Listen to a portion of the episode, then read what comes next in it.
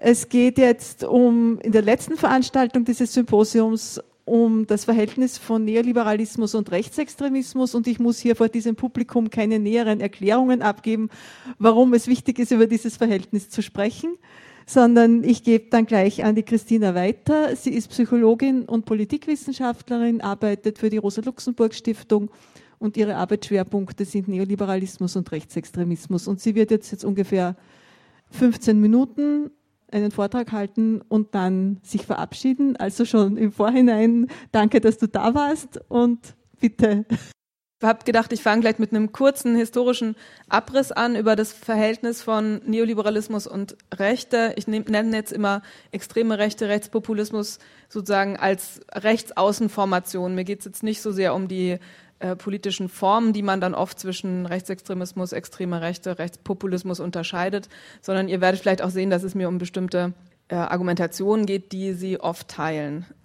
Also ich glaube, man kann sagen, wenn man sich die Entwicklung der extremen Rechten anschaut, dann hat, sich, hat sie sich in den 80er Jahren in vielen Ländern, in Deutschland auf jeden Fall, ähm, die FDP in Frankreich, die FPÖ ähm, auch sozusagen modernisiert in dem Sinne, als sie äh, nicht mehr rück, also rückwärtsgewandt im Sinne von geschichtspolitisch, vorrangig geschichtspolitisch zumindest war, sich nicht vorrangig auf ähm, sozusagen die traditionellen äh, extreme rechte Themen bezogen hat, sondern eine Modernisierung jetzt durchaus im problematischen Sinne gemeint durchgemacht hat.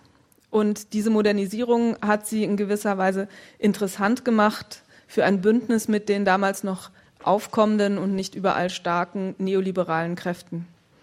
Ähm, es gibt da konzeptionelle Berührungspunkte sozusagen, die es zwischen der äh, extremen Rechten und dem Neoliberalismus gibt. Die beziehen sich einerseits zum Beispiel auf die Ablehnung von Staatlichkeit, auf das Mobilisieren gegen, was sie Sozialismus nennen, was aber sich sozusagen von Sozialdemokratie bis Keynesianismus äh, sozusagen erstreckt und einen ganz starken Bezug auf Sozialdarwinismus. Wenn man sich so die klassischen Texte des Neoliberalismus von Hayek und so weiter anschaut, dann gibt es da sozusagen durchaus äh, an ganz zentralen Punkten sozusagen Gedankengut, was man als schon als äußerst rechts bezeichnen kann.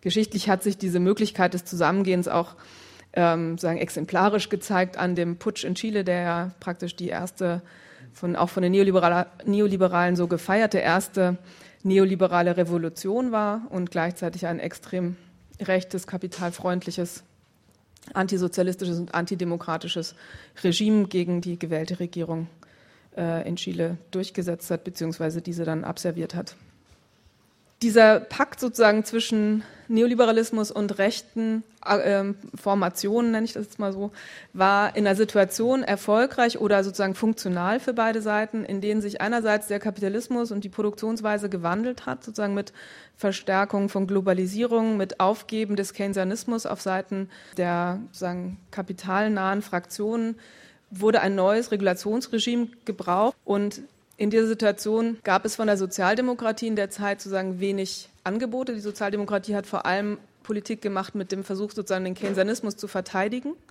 Also aus durchaus guten Gründen. Ich, aber es entstand sozusagen eine Situation, in der es den Rechten und den Neoliberalen gelungen ist, die Sozialdemokratie sozusagen als rückwärtsgewandt darzustellen und sich selber als Kraft der Zukunft.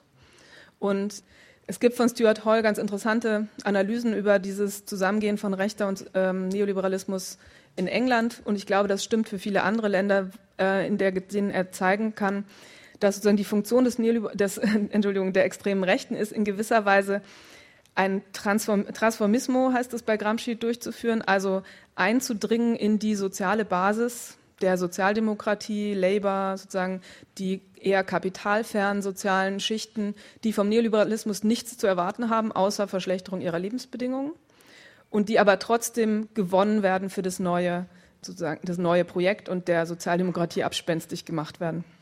Und das gelingt sozusagen durch äh, das Pushen von Rassismus, das gelingt durch das Ansetzen an den sozusagen negativen Erfahrungen, die die Menschen haben mit dem immer schlechter werdenden Sozialstaat und so weiter. Und die werden, das heißt, es wird sozusagen, es gelingt sozusagen da einzudringen und in diesem Diskurs sozusagen rechte Positionen zu implementieren und dadurch, dass die Rechten sozusagen gleichzeitig äh, mit den Neoliberal Neoliberalen in einem Boot sitzen, sozusagen schaffen sie so eine Art Dammbrecherfunktion für den Neoliberalismus. Ganz interessant ist, wenn man äh, dann weiterschaut, dass sich Mitte der, spätestens Mitte der 90er Jahre dieses Bild bei der Frage, wo, welche Themen macht die extreme Rechte stark, wiederum ändert. Gleichzeitig hat sich auch die europäische Sozialdemokratie stark gewandelt. Das kennt ihr ja wahrscheinlich. Also Mitte der 90er Jahre ist New Labour die neue ähm, und die neue Mitte in Deutschland sozusagen sind ein neuer, neues Projekt ähm, der Sozialdemokratie, in dem die Verteidigung des Keynesianismus, das Zurückwenden sozusagen an, also die Verteidigung des Wohlfahrtsstaates und alle möglichen anderen historischen Errungenschaften aufgegeben werden, zugunsten sozusagen einer Politik, die das Paradigma des Neoliberal der neoliberalen Globalisierung akzeptiert und innerhalb dieses Paradigmas versucht, sozusagen kleine, kleine Änderungen gegenüber dem konservativen Neoliberalismus durchzusetzen. Also ähm, es gelingt sozusagen in Deutschland unter der sozialdemokratischen Regierung praktisch den Niedriglohnsektor zu implementieren und den Sozialstaat umzubauen. Und da drin gibt es so eine Art minimales Armutssicherungsprogramm. Aber sozusagen das, dennoch ist es natürlich für die Wahrnehmung bei den Menschen so, dass das Projekt ganz zentral von der Sozialdemokratie vorangetrieben worden ist. Aber dadurch kann man sagen, ist, ist, auch sozusagen die Hegemonie des Neoliberalismus hat sich verschoben. Also der Neoliberalismus braucht, wenn die Sozialdemokratie und weite Teile der Grünen sozusagen dieses Projekt weiter voranbringen, dann braucht es die Nähe zur extremen Rechten nicht immer oder nicht mehr so stark. Sagen. Es gibt, würde sagen, es, ähm, dass dieses, die Frage, wie stark das Bündnis zwischen Neoliberalismus und extremer Rechter ist, ist in den Ländern jeweils unterschiedlich und wandelt sich auch mit der Nähe zur Regierung oder Regierungsfähigkeit. Also offensichtlich könnte sich die FPÖ nicht leisten, nicht neoliberal zu sein, wenn sie in der Regierung sein will, in bestimmten äh, sozusagen Politiken, die sie betreibt. In Deutschland kann sich die NPD sehr wohl leisten, sozusagen nicht besonders neoliberal aufzutreten, weil sie sowieso in keine, nicht in die Nähe, sozusagen zumindest in naher Zukunft, von relevanten staatlichen Politikentscheidungen kommen wird. Trotzdem gibt es bestimmte rhetorische oder thematische Schwerpunktsetzung, die mindestens neben den neoliberalen Momenten in der europäischen ähm, extremen Rechten stark geworden sind, zum Teil sie eben auch ersetzt haben. Und das ist seit Mitte der 90er Jahre, seit praktisch die Sozialdemokratie die Repräsentanz der Arbeitnehmerschaft praktisch aufgegeben hat, machen sie sich sehr stark als Vertreter des normalen Volkes, der guten alten Arbeit und der Globalisierungskritik stark. Und in, also in Deutschland zum Beispiel geht es sozusagen bis zum völkischen Antikapitalismus, der sehr stark gepusht wird dabei. Das funktioniert in dem, also der, die, sozusagen die Globalisierungskritik auch innerhalb eines neoliberalen Paradigmas funktioniert für die Rechte, indem sie praktisch gegen Migranten als Vertreter der Globalisierung vor Ort mobilisieren rassistische Gewalt wird somit sozusagen unmittelbar Antiglobalisierungspolitik und wird auch so angeboten als Handlungsmöglichkeiten sozusagen. Man kann ja sagen, ein Problem der Linken ist in gewisser Weise oder allgemein emanzipatorische Argumentation, dass man Globalisierung kritisieren kann, aber nicht ganz klar ist, wie man eigentlich effektiv dagegen Politik machen will, weil es halt eine Art sozusagen von systemischer Anordnung ist. Und die Rechte hat in gewisser Weise die Antwort darin gefunden, dass sie konkrete Handlungsmöglichkeiten in der Bekämpfung von äh, Migrantinnen und ausländischer Wohnbevölkerung anbietet, die in dem, den Segmenten, die so sehr viel stärker noch den völkischen Antikapitalismus bedienen, wie in Deutschland, sehr stark als innere Volksfeinde, als Unterwanderung sozusagen, als Untergraben der, der Kultur und damit der Existenzkräfte des deutschen Volkes äh, verstanden werden und in somit, somit sozusagen die Gewalt oder das Vertreiben der Migranten eine Art von existenzieller Selbstverteidigung wird. Das heißt sozusagen da, wo viele, viel Politik sozusagen von oben oder in der öffentlichen Wahrnehmung als alternativlos und als Sachzwang dargestellt wird, können sie sozusagen Handlungsmöglichkeiten anbieten.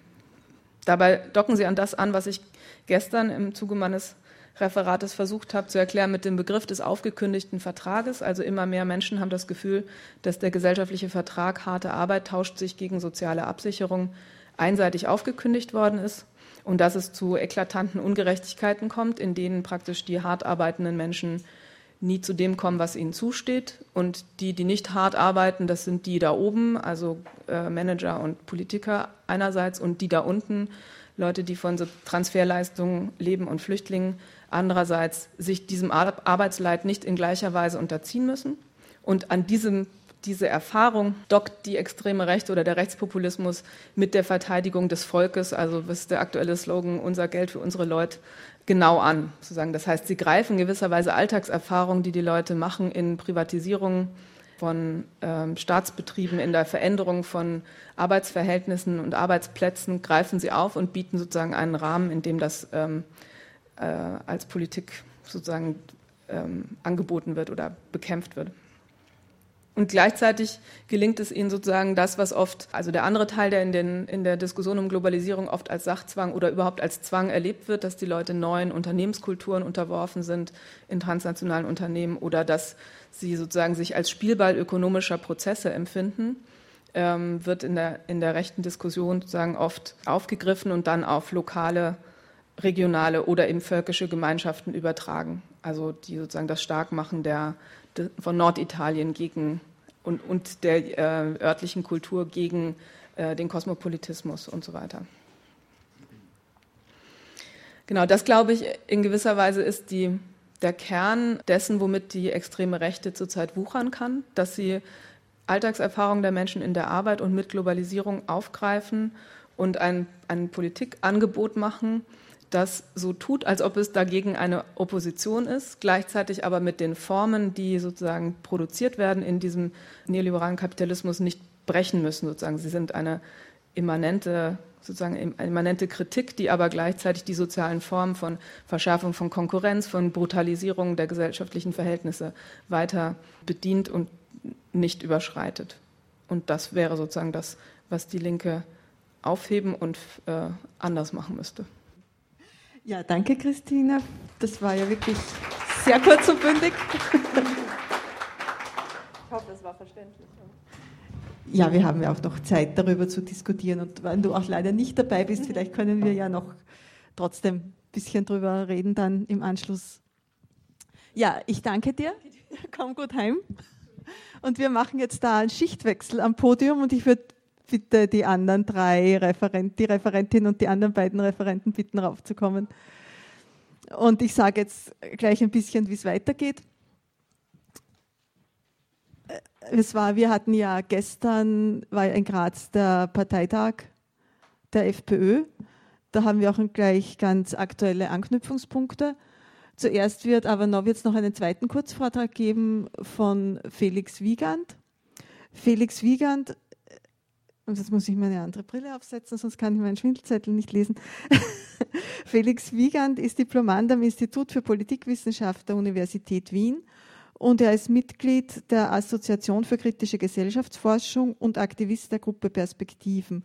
Und er ist auch Redaktionsmitglied bei der gleichnamigen Zeitschrift Perspektiven Magazin für linke Theorie und Praxis.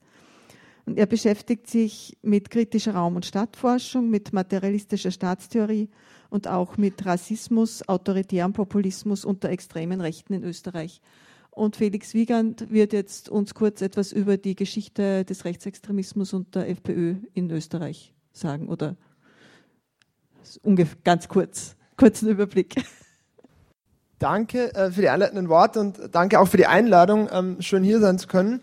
Was ich mache, ist im Prinzip ein Update oder eine Konkretisierung von dem, was äh, Christina Keindl jetzt äh, sehr allgemein ausgeführt hat, ähm, werde ich konkret auf die FPÖ beziehen, weil ich glaube, dass es eigentlich der Zugang ähm, relativ gut geeignet ist, um zu erklären, warum die FPÖ es in den letzten mittlerweile 20 Jahren hier geschafft hat, zu einer derart relevanten Kraft zu werden. Entstanden ist das Ganze, wurde ja schon genannt, ich bin bei Perspektiven, bei dem Projekt und bei der Zeitschrift ähm, und beschäftigen uns da seit mittlerweile einigen Jahren mit dem Thema, sowohl in konkreten Projekten, Bündnisarbeit etc., als auch ähm, eben in Form von, von einer theoretischen, politisch-strategischen Auseinandersetzung. Das kann man auch nachlesen in den Magazinen. Ich habe äh, ein paar mitgebracht, da sind äh, Artikel zu dem Thema auch drinnen. Starten möchte ich mit einem kurzen Video. Ich hoffe, das klappt. Ist aus einer im Zentrum äh, Diskussionsrunde vom Oktober letzten Jahres, wo es um das aktuelle, also die Budgetplanung damals ging. Ähm, und sprechen tut ähm, der Kickel, der Generalsekretär der FPÖ umgekehrt Nachteile, aber vielleicht auch kleine Vorteile herausarbeiten können. Für die Zuschauer ist, glaube ich, eine differenzierte Betrachtungsweise sehr sinnvoll. Herr Kickel, alles schlecht? Also ich muss einmal sagen, wenn Sie jetzt von mir eine differenzierte Betrachtungsweise dahingehend verlangen, dass ich an diesem Kuddelmuddel, der da zustande gekommen ist, obwohl man sehr, sehr viel Vorbereitungszeit hatte, wenn man das verlangt, dann muss ich sagen, ist es zu viel verlangt, weil es in der Sache nicht zu finden ist. Und das Einzige, was mir vielleicht beeindruckt, ist in gewisser Art und Weise die Unverfrorenheit, mit der insbesondere die SPÖ äh, seit, äh, dieser, seit dieser Einigung aus Leupersdorf sich hinstellt und versucht, etwas als sozial gerecht darzustellen, was aber Lichtjahre von sozialer Gerechtigkeit entfernt ist ist. Das ist einmal ein ganz wesentlicher Punkt bei dem, was Sie hier vorgelegt haben. Äh, ich kann also nur sagen, Sie haben sozusagen alles das, was Sie jetzt seit Monaten strapaziert haben, unter dem äh, Stichwort der Gerechtigkeit, in Wahrheit mit diesem Paket mit Füßen getreten. Ich erinnere nur daran, Sie haben so getan, als ob Sie jetzt den Superreichen äh, sozusagen an den Pelz rücken wollen, den Verursachern der Krise. Das war Ihr großes Zielpublikum. Diese Leute hat sich sozusagen der Herr Bundeskanzler ins Visier genommen und hat den Begriff Gerechtigkeit meines Erachtens noch schon überstrapaziert. Das, was jetzt herausgekommen ist, ist nicht dieser Präzisionsangriff auf diese Zielgruppe, sondern ich möchte es einmal so sagen, ein Belastungsschrotschuss mitten hinein in den Mittelstand und mitten hinein in die Bezieher der kleinen und mittleren Einkommen. Das ist das, was die SPÖ betrifft. Und wenn Sie vielleicht, oder man, man kann sie auch so sehen, vielleicht haben sich Sie so vorgestellt, dass Sie sagen, es betrifft die Reichen, wenn die Mineralölsteuer erhöht wird. Das ist schon richtig, das trifft die Reichen auch, aber denen tut es nicht weh. Wehtun tut es den Pendlern, die auf das Fahrzeug angewiesen sind und keine Alternative haben. Vielleicht haben Sie gedacht, na, vielleicht haben Sie, vielleicht, ja, na, das ist ja, das ist ja, ein, das ist ja. Es geht jetzt so in dem Stil weiter.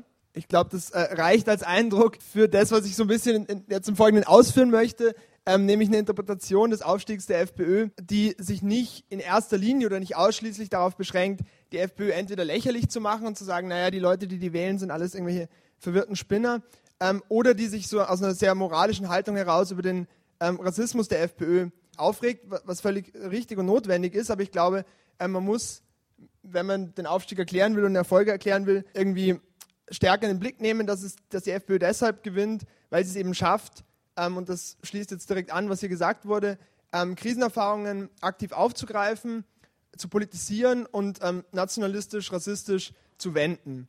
Das kam jetzt hier gar nicht so stark vor. Das geht auch komplett ohne Verweis auf Migration und ähm, die Muslime oder so, aber im Normalfall ist es nationalistisch und rassistisch gewendet. Ich möchte es jetzt kurz in zwei Punkten machen, nämlich zum einen einen Rückblick nochmal auf die 90er Jahre, ähm, auf die FPÖ unter Haider, ähm, auf den Aufstieg da und dann in einem zweiten Schritt ähm, den FPÖ-Wiederaufstieg ab 2005, 2006 unter Strache. Ich glaube, der Rückblick macht deshalb Sinn, weil man irgendwie erklären muss, wie aus einer Partei, die und das ist, glaube ich, ein Unterschied zu anderen europäischen Rechtsparteien, eine, nicht nur eine rechtspopulistische Partei ist, sondern ähm, eine rechtspopulistische Partei mit äh, rechtsextremen Inhalten und Kadern, ähm, wie die von 5 bis 8 Prozent, die sie immer hatte, bis Mitte der 80er Jahre zu einer, zu einer Partei, zu einer Regierungspartei werden kann. Ähm, wie sie es also schafft, massenhafte Zustimmung zu rechtsextremen Inhalten zu organisieren. Und wenn man sich anschaut, in welchem Kontext es stattfinden konnte, dann ist es eben auch damals schon in den späten 80er, 86 ähm, mit Haider Parteivorsitzender, auch damals schon der Faktor Krise relativ wichtig gewesen. Ähm, eine doppelte Krise, zum einen eine Krise ähm, des Fordismus, des fordistischen Entwicklungsmodells, mit allen Umbrüchen, die daran folgen, Umbrüche der Lebensverhältnisse, kulturelle Umbrüche, Arbeitsverhältnisse etc., der Aufstieg des Neoliberalismus, beziehungsweise dann eine zweite Krise, die damit eng zusammenhängt, nämlich eine Krise im politischen System, eine Legitimitäts- und Repräsentationskrise der politischen Parteien, der wichtigen sozialpartnerschaftlichen Akteure und insbesondere der linken Interessensvertretung, der Interessensvertretung der Arbeiterbevölkerung, also der Gewerkschaften und der SPÖ. Und in dem Kontext schafft es die FPÖ unter Haider im Verlauf der 1990er Jahre aufzusteigen bis 99, indem sie eben genau daraufhin strategisch orientiert, indem sie anknüpft an den Erfahrungen, indem sie die eben politisiert und wie wir jetzt auch schon gehört haben, sozusagen den Unmut der Bevölkerung darauf, dass dieser Vertrag aufgekündigt wurde, nach oben zu den ähm, Managern, den Bonzen etc. oder nach unten die Migrantinnen und die Bettler und so weiter, das zu politisieren und so Erfolge einzufahren. In den 90er Jahren auch natürlich stark verbunden mit einer Politisierung des ähm, EU-Beitritts, dann auch der diversen Sparpakete. Ergebnis ist, die Partei ist extrem erfolgreich. Sie tritt 99, 2000 in die Regierung ein. Sie kann sich als Partei des kleinen Mannes, und zwar tatsächlich des Mannes, die FPÖ ist ähm, auch heute eine extrem männerdominierte Partei, sowohl bei den WählerInnen als auch bei den Kadern, als solche zu inszenieren und damit eben sehr gut zu fahren. Es ist natürlich klar, dass dieser Blick ähm, nicht darüber hinwegtäuschen darf, dass natürlich die strategische Orientierung der FPÖ ähm, jetzt nicht der einzige Faktor ist, der irgendwie für den Aufstieg auch in den 90er Jahren verantwortlich war. Es ist ganz klar die Frage der Neoliberalisierung der Sozialdemokratie, des Fehlens einer linken Alternative. Also es gibt niemand anderen, der diese Agitation der FPÖ etwas entgegenzusetzen hätte. Es ist eine völlig fehlende Abgrenzung bzw. direkte Übernahme der rassistischen Politiken und Forderungen von den anderen Parteien, von den anderen politischen Akteuren. Diese sich dann im Einzelnen auch noch schön nachweisen. Es wird insgesamt die Themenführerschaft, das Agenda-Setting der FPÖ angenommen. Und dann natürlich im speziellen 90er Jahren, und das ist im Prinzip das, ähm, was dann eben mit einem Verweis zum Beispiel auf Stuart Hall sich auch zeigen lässt, diese Rambock-Funktion für ein neoliberales, neokonservatives Transformationsprojekt, das in Österreich dann eben schwarz-blau auch zentral möglich gemacht hat, wo es eine Interessenskonvergenz gab zwischen der ÖVP und der, äh, und der FPÖ, wo man eben Sachen durchziehen konnte, die man nie hätte durchziehen können mit der SPÖ in der Regierung in der Form. Das Ganze, so, also das Ganze funktioniert allerdings nur so lange, wie die ähm, Partei in der Regierung ist. Was dann kommt, sind eben eine Reihe von Wahlniederlagen, sind eine Reihe von internen Spannungen und an denen zeigt sich, glaube ich, ähm, schon, dass es wichtig ist, auch im Kopf zu behalten, dass es eben nicht einfach eine rechtspopulistische Partei ist, sondern dass sich mit diesem rechtsextremen Gehalt, ähm, mit der Tradition auch, die sich mit der organisatorischen, personellen Tradition, die die Partei verkörpert, auch gewisse Widersprüche verbunden sind. Knittelfeld, Spaltung ähm, etc. Und die Situation ist dann so, dass im 2005 nach der Spaltung die FPÖ auf ihren rechtsextremen Kern reduziert ist und unter Strache die so deutschnationalen burschenschaftlichen Kader, die neonazistische Szene etc. so fröhliche Urstände feiert und bis dahin fast ungekannten Maße wieder einzig. Also sozusagen ist eine extrem rechtsextreme Partei 2005, aber sie schafft es eben von dort aus, wo man gedacht hat, und es gibt ja auch diese Drachentöter-These, so man holt die in die Regierung und damit hat sich das Problem erledigt. Ich glaube, die Geschichte zeigt, dass es eben genauso nicht war, sondern sie fahren danach wieder diesen Kurs oder einen ähnlichen Kurs wie in den 90er Jahren und der ist wieder ähnlich erfolgreich. Allerdings unter veränderten Bedingungen. Insofern, als ähm, natürlich jetzt nach äh, 2005 die Politiken, die neoliberalen Politiken auch voll durchschlagen. Das heißt, die soziale Situation, ähm, die Erfahrungen, die damit verknüpft sind, für viele Menschen sich verschärft hat. Die Repräsentationskrise, Legitimationskrise, insbesondere der Sozialdemokratie, sich extrem verschärft hat, weil natürlich die Fortführung von der neoliberalen Politik unter äh, einer großen Koalition ab 2005, 2006 das Ganze nochmal verschärft. Die Leute keinen Grund sehen, daran zu glauben. Und genau da fährt Strache wieder rein. Man hat wieder ein Bild einer dynamischen, jungen, unkonventionell auftretenden Partei mit einer charismatischen Führerfigur, wo erneut sozusagen Krisenangst ähm, aufgegriffen wird, wo reale Erfahrungen der Deklassierung aufgegriffen werden und dann eben gewendet, rassistisch gewendet, gewendet, ähm, nationalistisch, insbesondere auch in Verknüpfung mit rassistischen Sicherheitsdiskursen, also die Bettler-Mafia aus dem Osten und so. Und damit ähm, fahren sie sehr erfolgreich. Ich glaube, wo das am besten zum Ausdruck kommt, ist eben dieser Slogan der sozialen Heimatpartei, wo genau diese zwei Elemente drinnen sind. Man ist sozial, sozusagen sozialpolitische Forderungen und gleichzeitig aber die Heimat, die dann eben je nach ähm, Dings Österreich ist oder äh, Großdeutschland.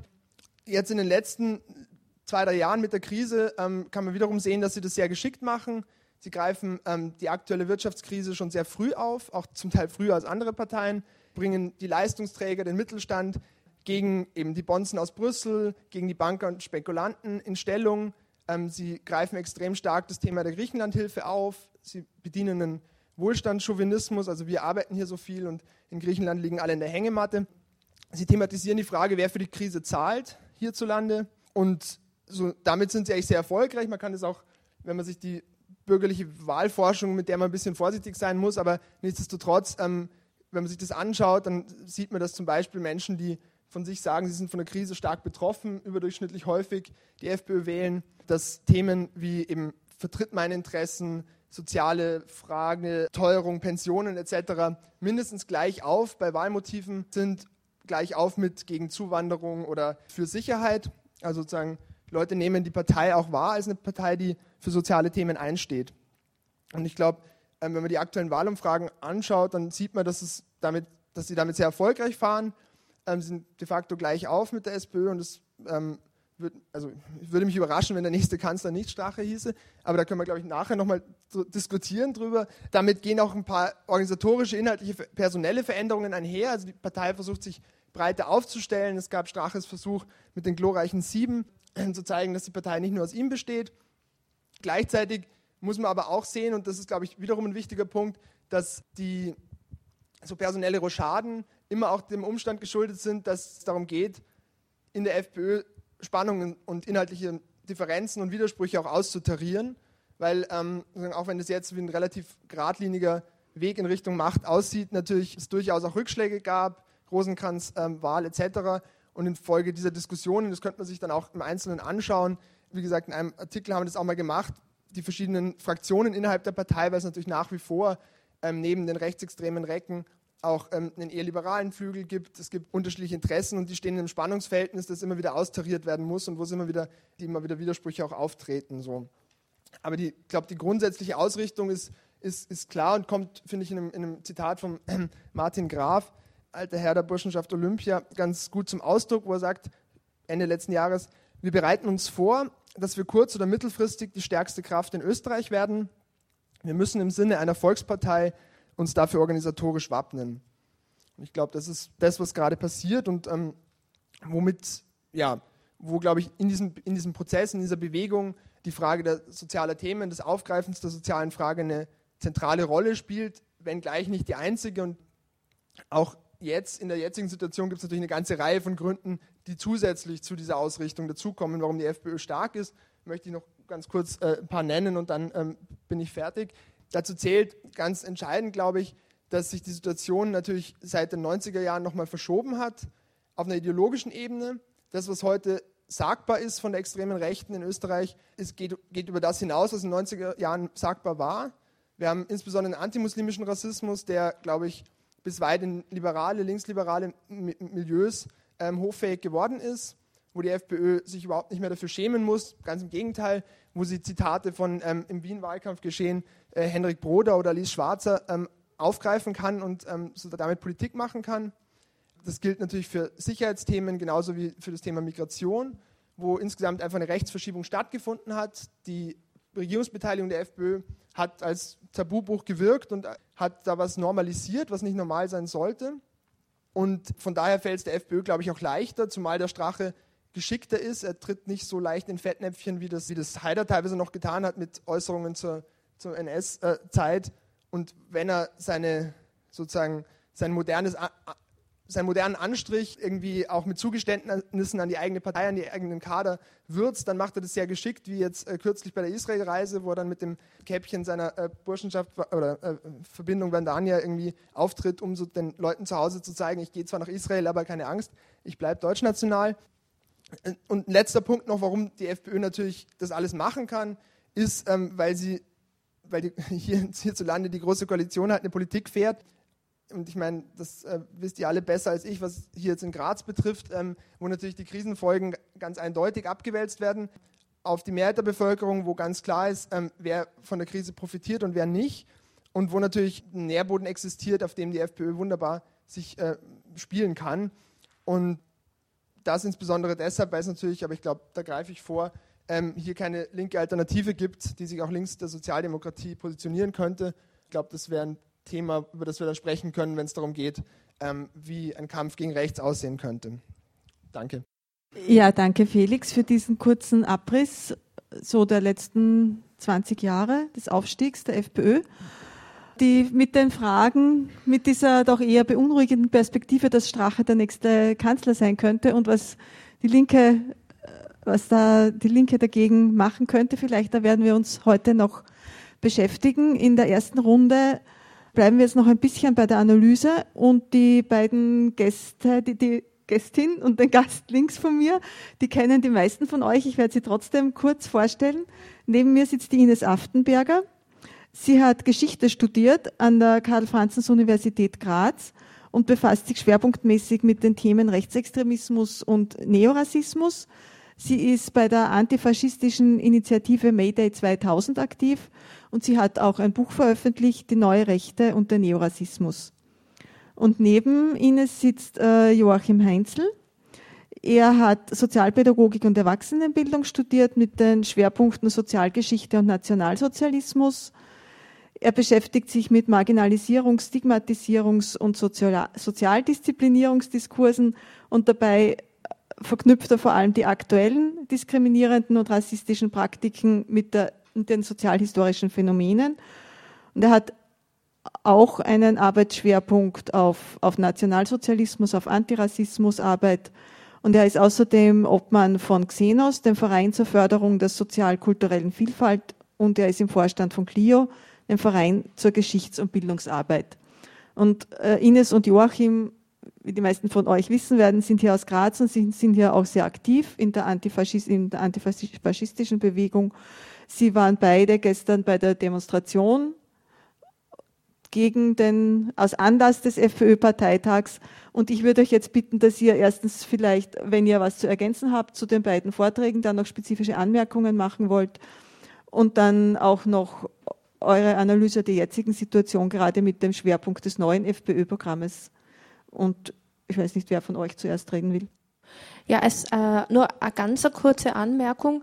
Äh, wenn weil die Rede davon war, wie schaut eine rechtsaußen oder rechtsextreme Globalisierungskritik auf. Also dass man da vielleicht dazu sagen sollte, dass da eine große Rolle jetzt auch spielt, dass sich die extreme Rechte auf die Themen Anti-EU draufsetzt und eine Art von Kapitalismuskritik unter Anführungszeichen funktioniert, die, wo also die Feindbilder immer außen geordnet werden, und zwar nicht nur unten bei den Migranten und Migrantinnen, sondern eben es sind dann die internationalen Großkonzerne, es sind die internationalen Banken, es sind die internationalen Spekulanten, die daran schuld sind, äh, dass sich halt immer mehr Menschen jetzt in ihrem Wohlstand bedroht fühlen oder real bedroht sind.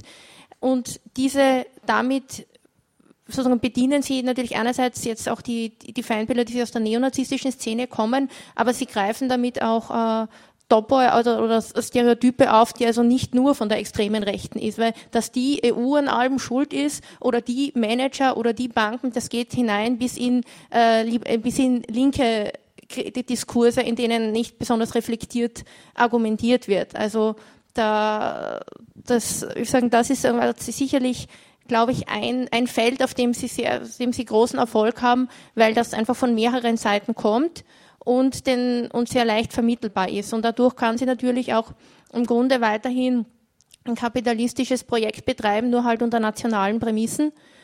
Sie muss, also es wird nicht der Kapitalismus als solches kritisiert, es wird alles auf die Feindbilder außen oder wenn schon auf die Geldsphäre abgewälzt, ohne dass die Eigentums- und Produktionsverhältnisse wirklich in Frage gestellt werden.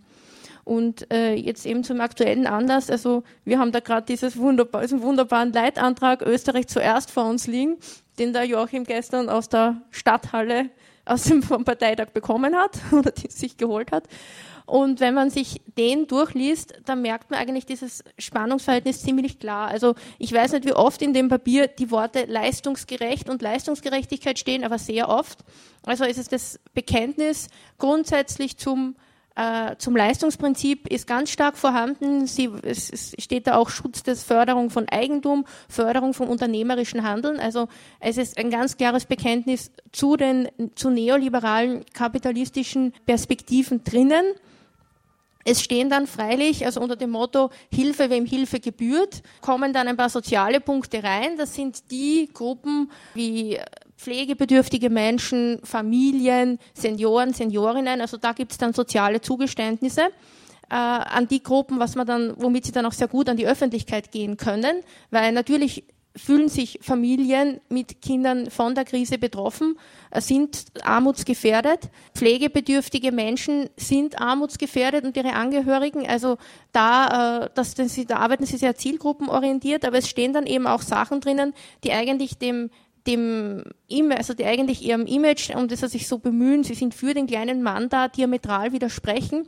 Also vor allem dieser eine Punkt, der ist mir sofort, der ist mir sofort aufgefallen, wo dann drinnen steht, niedrige Steuern statt Umverteilung durch staatliche Subventionspolitik. Ja, was heißt das? Das heißt Streichung und Kürzung der Transferleistungen. Wenn die sollen nach dem Parteiprogramm sowieso nur noch Österreichern und Österreicherinnen zustehen, das ist, hat man irgendwie erwartet. Aber was heißt, was heißt das niedrige Steuern? Jene die fast, die wenig verdienen oder fast, oder ein sehr geringes Einkommen haben, zahlen ohnehin schon wenige Steuern. Die sind von Transferleistungen abhängig und wenn die auch noch gestrichen werden, dann haben die praktisch nichts mehr. Also es ist im Grunde genau ein Bekenntnis gegen die einkommensschwächste Gruppe, das da drinnen steht. Also das ist, es ist im Grunde ist es ein, also ich kann mir, wenn ich mir jetzt nur das Wirtschaftsprogramm anschaue in diesem Partei, äh, in diesem Leitantrag, wie sich das in der Praxis umsetzbar sein soll, ist mir ein Rätsel, weil irgendwie passt das alles hinten und vorne nicht zusammen. Also das, das geht einfach, das geht einfach nicht. Aber natürlich, man kann es man kann sehr gut damit argumentieren. Man, man fängt die Zielgruppen ein, vor allem Leute, die da nicht so genau drüber lesen, aber man äh, hat auch die mittleren und kleineren Unternehmen, also das, das steht auch sehr, sehr oft drin, also, also die, sie, sie sagen, sie fühlen sich für den Schutz der mittleren und kleineren Unternehmen verantwortlich gegen die Großunternehmen, die dann halt in der, in der Alltagsrhetorik wieder nur im Ausland geortet werden. Also das sind dann die amerikanischen, die britischen oder jedenfalls nicht die österreichischen Großunternehmen. Aber die vor allem also mittlere und kleinere Unternehmen, äh, denen fühlt man sich verbunden. Also das ist einfach, man merkt, da hat der neoliberale Flügel mitgeredet. Gleichzeitig versucht man aber auch die, den Anspruch als Sozialpartei damit umzusetzen. Und da kommt dann halt so ein bisschen ein in sich widersprüchliches Konglomerat heraus. Äh, was, was, was, auch auffällt ist und was auch zu diesem, dieser Inszenierung gestern geba gepasst hat, also Strache stellt den Kanzleranspruch und ich glaube, es gibt keine Zeitung, wo nicht ein Bild von ihm drinnen ist, wo er seine Rede schwingt. Also das war ist ja auch eine Gratiswerbung, die da selbst von kritischen Zeitungen betrieben worden ist. Also überall ein Großporträt vom Strache der sich zum Retter Österreichs aufschwingt. Also was, was mir auch auffällt an dem Programm ist, es enthält jetzt keine unter Anführungszeichen skandalträchtigen Formulierungen. Also ich weiß nicht, wie dann das endgültige Parteiprogramm aussieht, das habe ich in gedruckter Form noch nicht gesehen.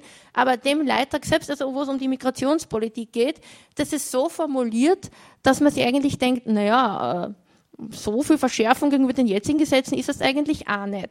Es sind sehr viele vage Formulierungen drinnen, wo dann sehr viel möglich sein wird, sehr viel an Willkür möglich sein wird, kann man dann vielleicht auch noch nachher eingehen. Aber man, es ist der Verzicht auf skandalträchtige Formulierungen ist da. Also mit dem Ding sozusagen ist der Versuch da, sich als moderne Rechtspartei, als etwas gemäßigt unter Anführungszeichen zu präsentieren und gleichzeitig ist, dass das alles unter dem Motto Österreich zuerst läuft. Das ist also ganz klar, hier ist der, Nationalismus ist das, mit dem er auf Stimmenfang gegangen geht, weil hätte, man hätte es ja auch anders nennen können. Ne? Österreich oder sogar Motto Parteitag war ja Österreicher zuerst.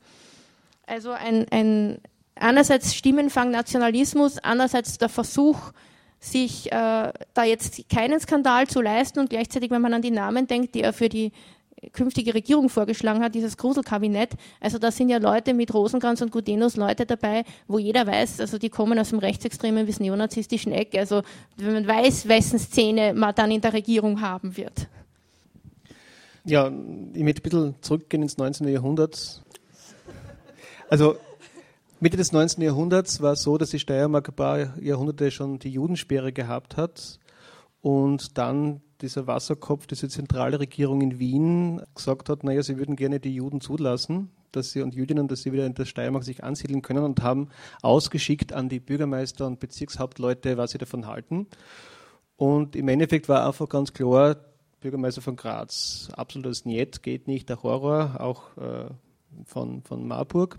Und im Endeffekt war eigentlich klar, es gibt einfach zwei, ähm, oder warum möchte man die Juden und Jüdinnen nicht haben? Eben aus zwei Gründen. Zum einen, man möchte nicht diese international tätigen großen äh, Handel, Händler haben, die jüdischen Händler, also die reichen Juden. Das heißt, die im Endeffekt also dann später die Bonzen und Parasiten geworden sind, das Weltjudentum, die Ostküste. Und auf der anderen Seite gab es auch damals jemanden, den man auch nicht haben wollte, das war der Hausierer-Jude, also der arme Jude, der der kriminell ist, der aus dem Osten kommt, äh, der bettelt, der ähm, so, äh, Hehler ist, also sozusagen der jetzt eben äh, auf einem anderen Spektrum ist. Und beide sozusagen diese, diese äh, ähm, sozusagen Gruppen wollte man nicht haben, weil sie eben sozusagen etwas wegnehmen, entweder ganz oben oder ganz unten.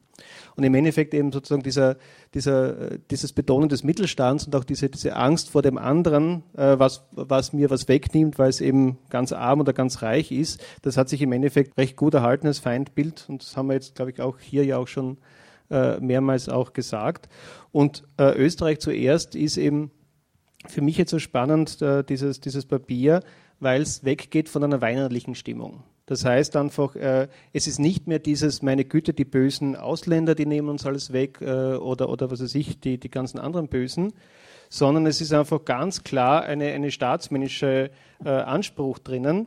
Und es ist einfach eben jetzt da in nicht mehr dieses, wir, wir, wir, wir sind wir, wir äh, Anständigen und Fleißigen, die wir einfach da so, so arm sind, sondern es wird einfach eben, jetzt schaue ich, hoffe, ich, ich finde es auf die Schnelle, äh, die Beschreibung der Österreicher wir sind ja so.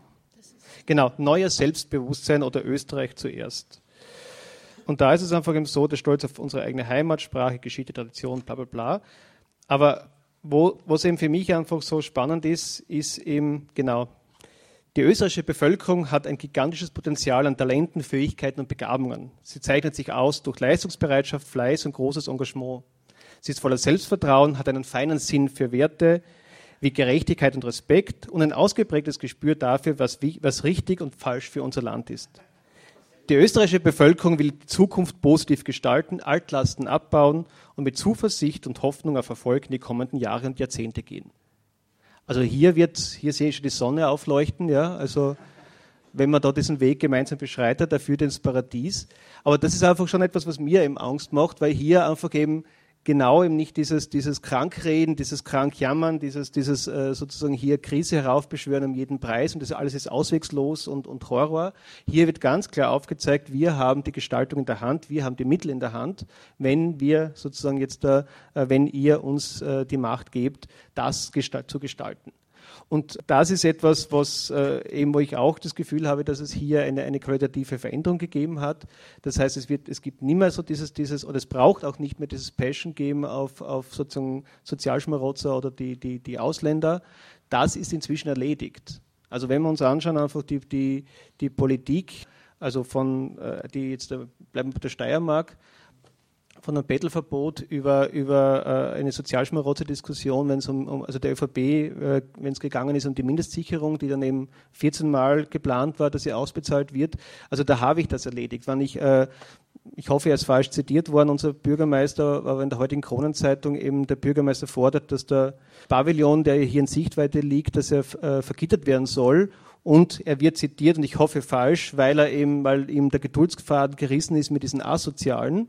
Und wenn man eben, wie gesagt, einfach dann auch schaut, dass einfach, also wie, wie hier permanent einfach mit nationalsozialistischen Begriffen des Asozialen äh, um sich geworfen wird in der Kronenzeitung, wenn es um, um, äh, um diesen Bereich geht, dann wird einfach diese Arbeit äh, von äh, ÖVP und SPÖ auch auf regionaler Ebene längst erledigt. Und noch als, also um vielleicht das ganz kurz äh, abzuschließen, ich war in der Integrationsplattform des Landes Steiermark dabei und wir haben noch einigermaßen rechtzeitig Ende des Frühjahrs 2010, also einige Monate vor der Landtagswahl, ein Papier verabschiedet mit konkreten Vorschlägen äh, und Maßnahmen im Bereich Diversität, haben das dann vorgestellt den beiden Parteien und die Großparteien haben gesagt, na, das können wir jetzt nicht zum Thema machen, liebe Leute, das ist ja gefährlich, wenn wir das Integration und meine Güte, also wenn wir da das Wort nur einfach erwähnen, dann spülen wir ja dann da der FPÖ in die Hand, dass sie das zum Thema macht. Die FPÖ hat eben nichts, hat das Thema nicht aufgegriffen, ist fürs Moschee Baba-Spiel dann mit äh, einer Presseförderung belohnt worden, obwohl sie gar nicht noch im Landtag gewesen sind, mit, mit äh, über 60.000 Euro. Der RFJ äh, hat, ist auch noch belohnt worden dafür. Also das heißt, von dem her muss man einfach ganz klar sagen, hier gibt es, also ich möchte, ich warne auch davor, jetzt da sozusagen äh, vor lauter Schauen auf die FPÖ außer Acht zu lassen, was sich in den letzten zwei Jahrzehnten wirklich auch im Bereich der, der Politik der SPÖ und der ÖVP auch getan hat. Weil, wie gesagt, das ist einfach etwas, was mir einfach sehr Sorgen macht, dass hier wenn man sich jetzt da wirklich die Forderungen anschaut, und ich habe das relativ genau gemacht, jetzt im Bereich äh, zum Beispiel öffentlicher Raum, die Forderungen aus den 80er Jahren anschaut, der, Öf, äh, der, der FPÖ, es sind die heute von SPÖ und ÖVP umgesetzten Forderungen. Äh, danke euch zwei für eure Analyse. Danke Joachim, dass wir jetzt endlich wissen, dass sich in der Steiermark in den letzten 150 Jahren eh nichts geändert hat. Und naja, werden wir schauen, ob sich in den nächsten 150 Jahren was ändert. Ich würde jetzt gern eine Runde an euch ins Publikum geben. Einerseits zu schauen, ob es Fragen gibt zu dem bis jetzt Gesagten. Falls es Fragen gibt zu dem Vortrag von Christina, denke ich mir, ihr könnt sie auch stellen. Wir werden versuchen, sie am Podium hier zu klären oder ob ihr auch Beiträge habt, noch Ergänzungen zur Analyse der Situation. Ja, ich hätte die Frage, und zwar, äh, inwieweit ihr das äh, seht, wie wichtig das ist, dass die FPÖ immer wieder versucht, sich international mit anderen Rechtsparteien zu vernetzen. Ja, mich würde noch mal ganz kurz interessieren, ob ihr was sagen könnt zu der inneren Zusammensetzung oder Struktur ähm, der FPÖ, also was da zu erwarten ist, vielleicht auch an inneren Kämpfen oder ob das äh, ruhig gestellt werden konnte. Also genau. Du meinst jetzt auch zwischen diesem eher wirtschaftsliberalen und dem nationalen Lager und so. Ja, dann würde ich einfach euch bitten, ich weiß nicht, wer will jetzt was sagen? Ich kann mal anfangen. Also die außenpolitische Offensive würde würd ich sehen als ähm, einerseits eingebettet in diesen Versuch, Regierungsfähigkeit zu beweisen. Also man, man geht raus, man versucht auch Kontakte zu äh, in Russland zu knüpfen und so und eben Israel ähm, und sich da sozusagen auch staatsmännisch zu geben. Gleichzeitig natürlich ganz konkret die, das Ziel, das, was der Mölzer seit mittlerweile ja schon fast Jahrzehnten versucht, ähm, nämlich äh, so, eine, so ein Mitglied zu werden oder selbst aufzubauen, so eine europäische, übergreifende, auch im Europa Europaparlament vertretene äh, Rechtsfraktion, wo die FPÖ immer wieder eigentlich scheitert äh, mit ihren Versuchen, weil sie mitunter auch von den anderen Rechten als zu rechts eingesetzt wird, beziehungsweise eben so Südtirol-Fragen und so Geschichten immer mal mit, mitschwingen. Also das würde ich da einordnen. Und das Zweite zur inneren Struktur der FPÖ, also meine Einschätzung wäre da eben, dass mit 2005 zunächst mal der wirtschaftsliberale Flügel äh, mehrere Köpfe kürzer gemacht wurde, sich ähm, mehrheitlich in Form des BZÖ entweder abgespalten hat oder ähm, komplett sich verabschiedet hat. Und wenn man sich jetzt anschaut, und ich meine, einige Namen sind ja schon gefallen, wer auch jetzt zum Beispiel das Parteiprogramm geschrieben hat, wer bei diesen glorreichen Sieben oder jetzt gestern bei diesem Schattenkabinett von Strache genannt wird, dann sind es, wer in der FPÖ Wien momentan das Sagen hat, jetzt äh, Gudenus Junior, dann sind es mehrheitlich absolut äh, Leute aus der rechtsextremen Szene, aus den deutschen nationalen Burschenschaften. Und so, es gibt dann so einzelne Feigenblätter, beziehungsweise Leute als Quereinsteiger, also der Kickel, ähm, hat keine burschenschaftliche Vergangenheit, ist ja so ein bisschen der intellektuelle Vordenker, der eben sehr stark auf diesen, diesen sozialpolitischen Anspruch hat der, der ähm, Hofer, der sehr stark mit diesem Umweltthema jetzt versucht, auch zu pushen, auch sozialpolitisch. Aber und, und die Kappel, die äh, so Büroleiterin von Prinzhorn war, darüber die Verbindung auch zu diesen neoliberalen Kräften der 90er Jahre ähm, und die jetzt in Stellung gebracht wird, mehr oder weniger erfolgreich, als so das bürgerliche, wirtschaftsliberale, unternehmensnahe Aushängeschild. Aber das sind meines Erachtens nach Einzelpersonen, die eben, wo man versucht, so ein, ganzes Spektrum ab und sozusagen Regierungsfähigkeit zu beweisen, aber das Sagen haben meine, meines Erachtens nach ganz klar ähm, die rechtsextremen Kader. Wollt ihr da auch noch was sagen dazu? Ja, noch zu dieser internationalen äh, Tätigkeit der FPÖ, weil der Strache war ja in den letzten Monaten sehr aktiv in die USA, angeblich nach Russland, nach Israel. Und ich würde sagen, das ist aber auch im, im, im Rahmen eines europaweiten Projekts zu sehen, was sich einfach verschiedene Rechtsparteien, vor allem auch in den skandinavischen Ländern, versuchen zusammenzuschließen und gemeinsam so eine antimuslimische Mobilisierung zu betreiben. Also die, die haben einfach gemerkt, antimuslimischer Rassismus ist momentan die Art von Rassismus, mit der sich am meisten emotionalisieren, mit der sich die Massen am ehesten einfangen lässt, was einfach konsensfähig ist in großen Teilen der Gesellschaft.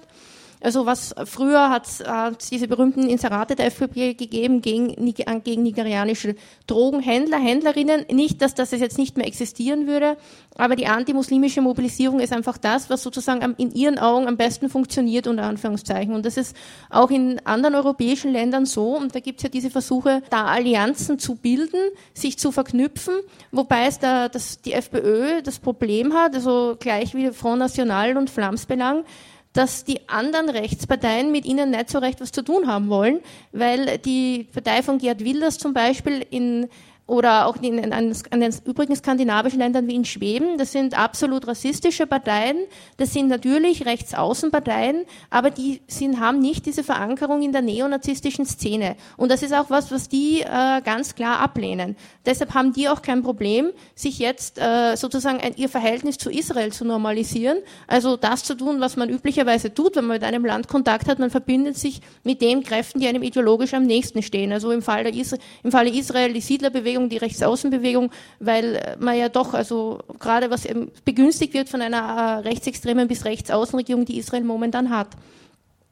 Das heißt, und diese Parteien haben kein Problem damit. Front National und FPÖ haben aber ein Problem, insbesondere die FPÖ. Also es war ja richtig lustig, dieses Herumgeeiere und Anführungszeichen der FPÖ, äh, wie viel sie Erklärungsbedarf sie hatte, dass der Strache in, nach Israel gefahren ist und sich dort mit der Siedlerbewegung verbündet hat. Also da hat man einfach gemerkt, wie tief der Antisemitismus verankert ist, wie, wie stark auch der Einfluss des neonazistischen Milieus in der FPÖ ist, dass nicht einmal das möglich war, was normalerweise immer möglich ist, dass man sich mit anderen Rechtsextremen Jahren vernetzt.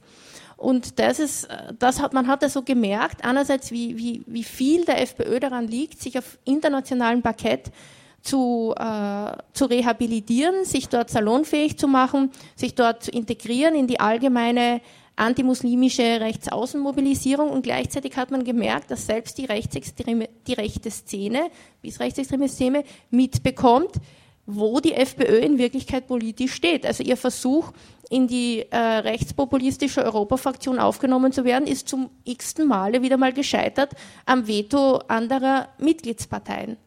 Also man, die, die, ich, ich denke mir manchmal da immer, vielleicht sollten sich so einige Medien anschauen, wie die rechte Szene selber die FPÖ analysiert, eben nicht als normale Rechtsaußenpartei, sondern als eine Partei, mit der selbst die normalen Rechtsaußenparteien nichts mehr zu tun haben wollen, weil sie ihnen zu viel mit Neonazismus am Hut hat.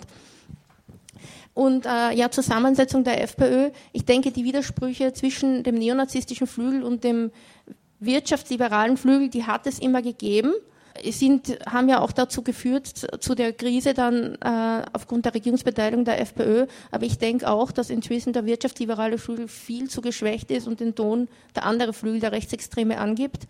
Und ich denke aber, dass der rechtsextreme Flügel durchaus bereit ist und auch die neonazistische Szene, die deutschnationale Szene, um sozusagen um den um einige Zugeständnisse zu machen, um, um mit, wenn, wenn das Ziel die Regierungsbeteiligung ist. Also ich denke mir, sie werden sehr oft die Zähne zusammenbeißen und sich ruhig verhalten, wenn Strache zu taktischen Zugeständnissen gezwungen ist oder zu inhaltlichen.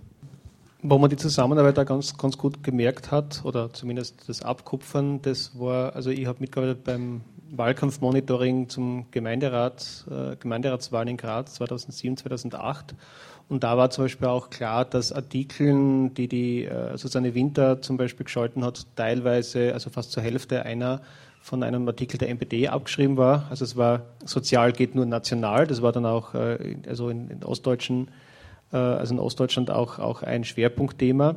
Und auch die Soziale Heimatpartei ist ein Republikaner Begriff, also den haben sie auch von dort abgekupfert. Also es ist relativ auch da teilweise recht wenig originär jetzt, was der FPÖ eingefallen ist in dem Bereich.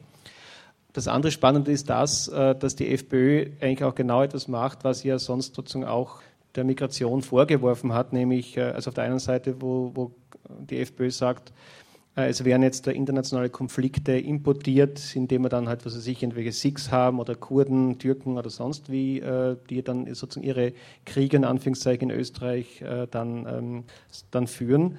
Und da muss man sagen, dass aber auch die FPÖ sich insofern sozusagen von den Konflikten her internationalisiert, indem sie eben sehr stark jetzt auch in gewisse Communities geht, also das mit den Serben und mit der Projetzer, also mit dem Armband, mit dem serbischen Armband äh, an Straches Hand und auf jedem Plakat, das ist eh bekannt. Das heißt also da in der serbischen Community sehr stark äh, wildert. Die zweite ist einfach die koptische Gruppierung, also das heißt einfach zum Beispiel jetzt auch wieder eine Enquete in Wien, die ignorierte Christenverfolgung, Menetekel des 21. Jahrhunderts, wo eben dann also, das, also da sitzen dann ein Konstantin Dobrilovic, der Präsident der christlich-freiheitlichen Plattform, zusammen mit dem Strache und eben dann dem Kamal Abd el-Nur, dem Präsidenten der koptischen und österreichischen Freundschaften.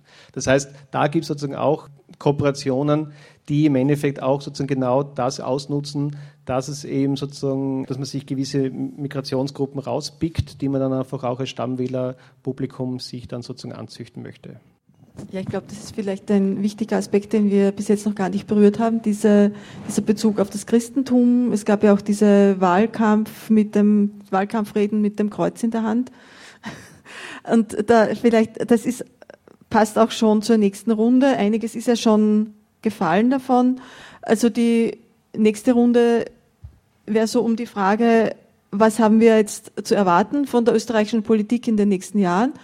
Äh, worauf können wir uns einstellen, wenn Strache wirklich Bundeskanzler wird, aber vielleicht auch, es wurde auch schon angesprochen, vielleicht braucht Strache gar nicht Bundeskanzler zu werden, damit die Politik noch weiter nach rechts rückt. Du hast es ja schon gesagt, die Forderungen äh, der FPÖ aus den 80er Jahren sind jetzt die Forderungen der SPÖ und der ÖVP.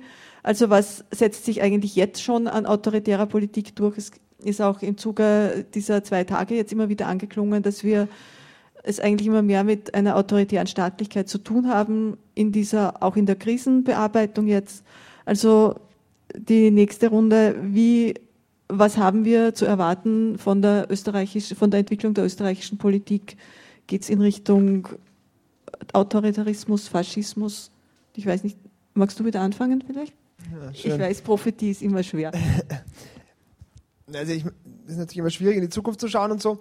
Aber ähm, ich glaube, wenn man die, den, den, also deshalb ich, finde ich diesen Rückblick eigentlich immer ganz, ganz ähm, hilfreich. Ich glaube, ein zentraler Unterschied ähm, zu den 90er Jahren und ähm, auch was, was man aus, mit aller Vorsicht ähm, historischen, aus dem historischen Faschismus lernen kann oder wo es nützlich ist, sich das anzuschauen, ist, ähm, dass rechte, rechtsextreme Bewegungen und Parteien sehr lange sehr stark werden können, aber wirklich staatstragend können sie nur werden, wenn sie eine gewisse Funktion erfüll zu erfüllen haben. Das heißt, wenn gesellschaftlich relevante Kräfte, Eliten, Fraktionen des Kapitals anfangen, auf sie zu setzen. Das war das, was in den 90er Jahren passiert ist und weshalb auch so ein starker wirtschaftsliberaler Flügel in der FPÖ überhaupt entstehen können, konnte, war, dass einerseits von der FPÖ selbst aktiv wirtschaftsliberale Einzelfiguren auch angeworben worden, wurden, die gar keine besonders rechtsextreme Vergangenheit hatten, dass aber auch diese Figuren auf die FPÖ hin orientiert haben. Als ein Akteur, mit dem er eben zusammen mit der ÖVP dann was durchsetzen kann, was man mit der SPÖ in der Regierung nicht durchsetzen konnte. Und ich glaube, das ist ein, vielleicht ein Kriterium, mit dem man auch ähm, einschätzen kann, was in der Zukunft passiert. Also meine Einschätzung wäre, dass ähm, in dem Moment, wo sich zeigt, dass die aktuellen Sparpakete, so wie sie jetzt von der Großen Koalition durchgesetzt werden, nicht ausreichen, um das zu erfüllen, was die Finanzmärkte oder die Europäische Zentralbank oder wer auch immer einfordert, dass dann der Druck sich erhöht und dass dann relevante Kräfte auch nochmal stärker auf die FPÖ hin fokussieren und ihr das nochmal sozusagen über die, die Unterstützung bei Wahlen der Bevölkerung oder so hinaus nochmal einen Schub geben könnte. So, also das, was macht, nicht nur was macht die FPÖ und was machen die WählerInnen, sondern auch was machen gesellschaftliche Eliten und ähm, relevante Fraktionen des Kapitals. So. Und zweiter Punkt, so autoritäre Staatlichkeit versus extreme Rechte an der Regierung. Ich glaube, also ich gehe absolut d'accord, dass die Große Koalition und die einzelnen Parteien darin alles Mögliche schon umgesetzt haben. Ich glaube trotzdem, dass es einen Unterschied macht. Ähm, insofern als einerseits, oder, also ich glaube, andersrum, ich glaube, man muss aufpassen, dass man nicht ähm, sagt, es macht keinen Unterschied. Weil so diese, oder dass man auch weitergeht und sagt, naja, wenn die FPÖ erstmal in der Regierung ist, zeigt sie, dass, ich, dass sie nichts kann. So, weil ich glaube, dass selbst wenn sie nicht einzelne Maßnahmen setzt, verschiebt sich insgesamt die ganze politische Landschaft auf jeden Fall nach rechts und das, was sagbar ist, was machbar ist, wird insgesamt ausgeweitet. Und auch wenn sie das nicht selber in der, in der Regierung durchführt, dann ermöglicht das der ÖVP oder SPÖ es zwei Jahre später durchzuziehen. Also ähm, von daher glaube ich schon, dass es noch einen Unterschied gibt zwischen ähm, der Rechten in der Regierung und der Rechten in der Opposition. Du hast vorhin gesagt, du würdest dich äh, sehr wundern, wenn Strache nach den nächsten Wahlen nicht Kanzler wäre. Ich würde gerne wissen, Joachim, auch als Historiker jetzt mit deinen historischen Vergleichen, äh, teilst du diese Einschätzung? Also wir haben ja auch in Graz schon ähm, einen FPÖ-Bürgermeister gehabt. Das war der, der dann zum Beispiel 82 sofort eine, eine Verordnung gegen die Leute beim Erzherzog Johannbrunnen durchgesetzt hat. Also ich glaube, dass einfach mit, mit einem Strache zu rechnen ist, weil eben, oder sagen wir es andersrum, also ich, ich bin, oder meine, meine Freundin kommt, kommt aus einem Nicht-EU-Staat und wenn man sich jetzt mal anschauen oder anschaut, welche Hürden man durchlaufen muss, damit so jemand, äh, der eben aus dem Nicht-EU-Staat einfach sozusagen überhaupt sich hier aufhalten darf und man eine Beziehung mit jemandem führen probiert, dann muss ich einfach sagen, dann haben wir klarerweise hier schon eine Politik, die die FPÖ mit ihren besten Innenministern und Innenministerien in den letzten 20 Jahren, also die, wo die FPÖ-Politik ganz klar da ist. Klarerweise aber, wenn, wenn ich mir auch das Kabinett anschaue, das uns droht, dann ist es einfach äh, noch einmal ein Unterschied. Und daher ist es ganz klar einfach äh, meine Befürchtung, dass eine FPÖ, die an der Regierung ist, dass die ähm, keine, keine Hemmschwellen hat, eine, eine Politik durchzuziehen, die auch auf Alpendonner Info eh auch schon gut beschrieben worden ist, wer dann alle Feindbilder sind und wie man mit den Feindbildern umgeht. Und man braucht nicht glauben, dass sozusagen jetzt so jemand wie ich oder wir hier im Podium, dass wir nicht unter Beobachtung stehen. Ja, also das heißt, ich bin gestern beim FPÖ-Parteitag, wo ich dann mit Hausverbot rausgeschmissen worden bin, habe ich einfach einen mir bis dorthin persönlich unbekannten Herrn, nämlich den Herrn Brandl, äh, Sekretär vom Stadtrat Eustachio, eben äh, angeredet und der hat ganz genau gewusst, wer ich bin. Ja, das heißt einfach klarerweise, dass es einfach schwarze Listen gibt, das, davon kann man mal ausgehen. Was ich allerdings noch ein bisschen sagen möchte jetzt, äh, was, was mir noch wichtig ist, warum ich auch glaube, dass die, Politik der FPÖ so erfolgreich ist, ist äh, auch in Österreich, ist, weil sie zwei Sachen gut umsetzt. Das eine ist einfach außerhalb von Wien diese, diese Wasserkopfmentalität, das heißt, oder diese Angst vor dem Wasserkopf wenn man sich anschaut, gerade diese Anti-EU-Politik, die die FPÖ einfach sehr perfekt einfach umsetzt, dann trifft die einfach und eben mit äh, unser Geld für unsere Leid, was ja immer unsere, also Wir-Gruppe ist, ja, aber bei einer Wir-Gruppe kann sich dann jeder einfach angesprochen fühlen, der ihm dazugehören möchte. Das heißt, hier wird einfach ein, ein, ein äh, ein, ein, Motiv bedient, was in Österreich total weit verbreitet ist. Unser Geld geht sowieso alles nach Wien, ja, wir hackeln da, wir Armen in der, in der, in der Peripherie und dann geht das alles dorthin.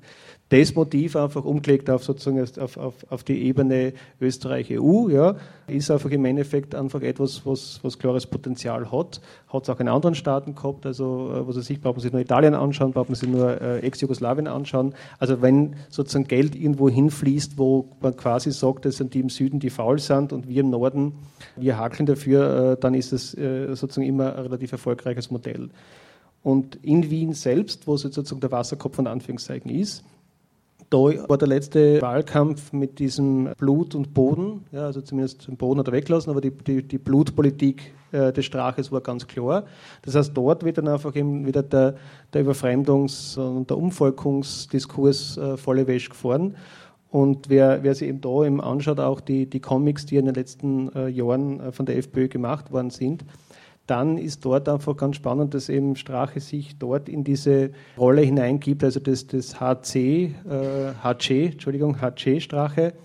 Und äh, also wo er sich zum Beispiel dann in einem Comic äh, abbilden lässt als Intifada-Kämpfer, der also den, den im, im, im Mauerkampf ist und der quasi also sagt, äh, also wir sind schon umgefolgt und er ist jetzt quasi im, im Kampf der Minderheit, nämlich der Deutschen, ja, oder der, was weiß ich, der Österreicher, der echten einheimischen urautochthonen Bevölkerung Österreicher gegen eben diese Mehrheit der, der Fremden, der anderen.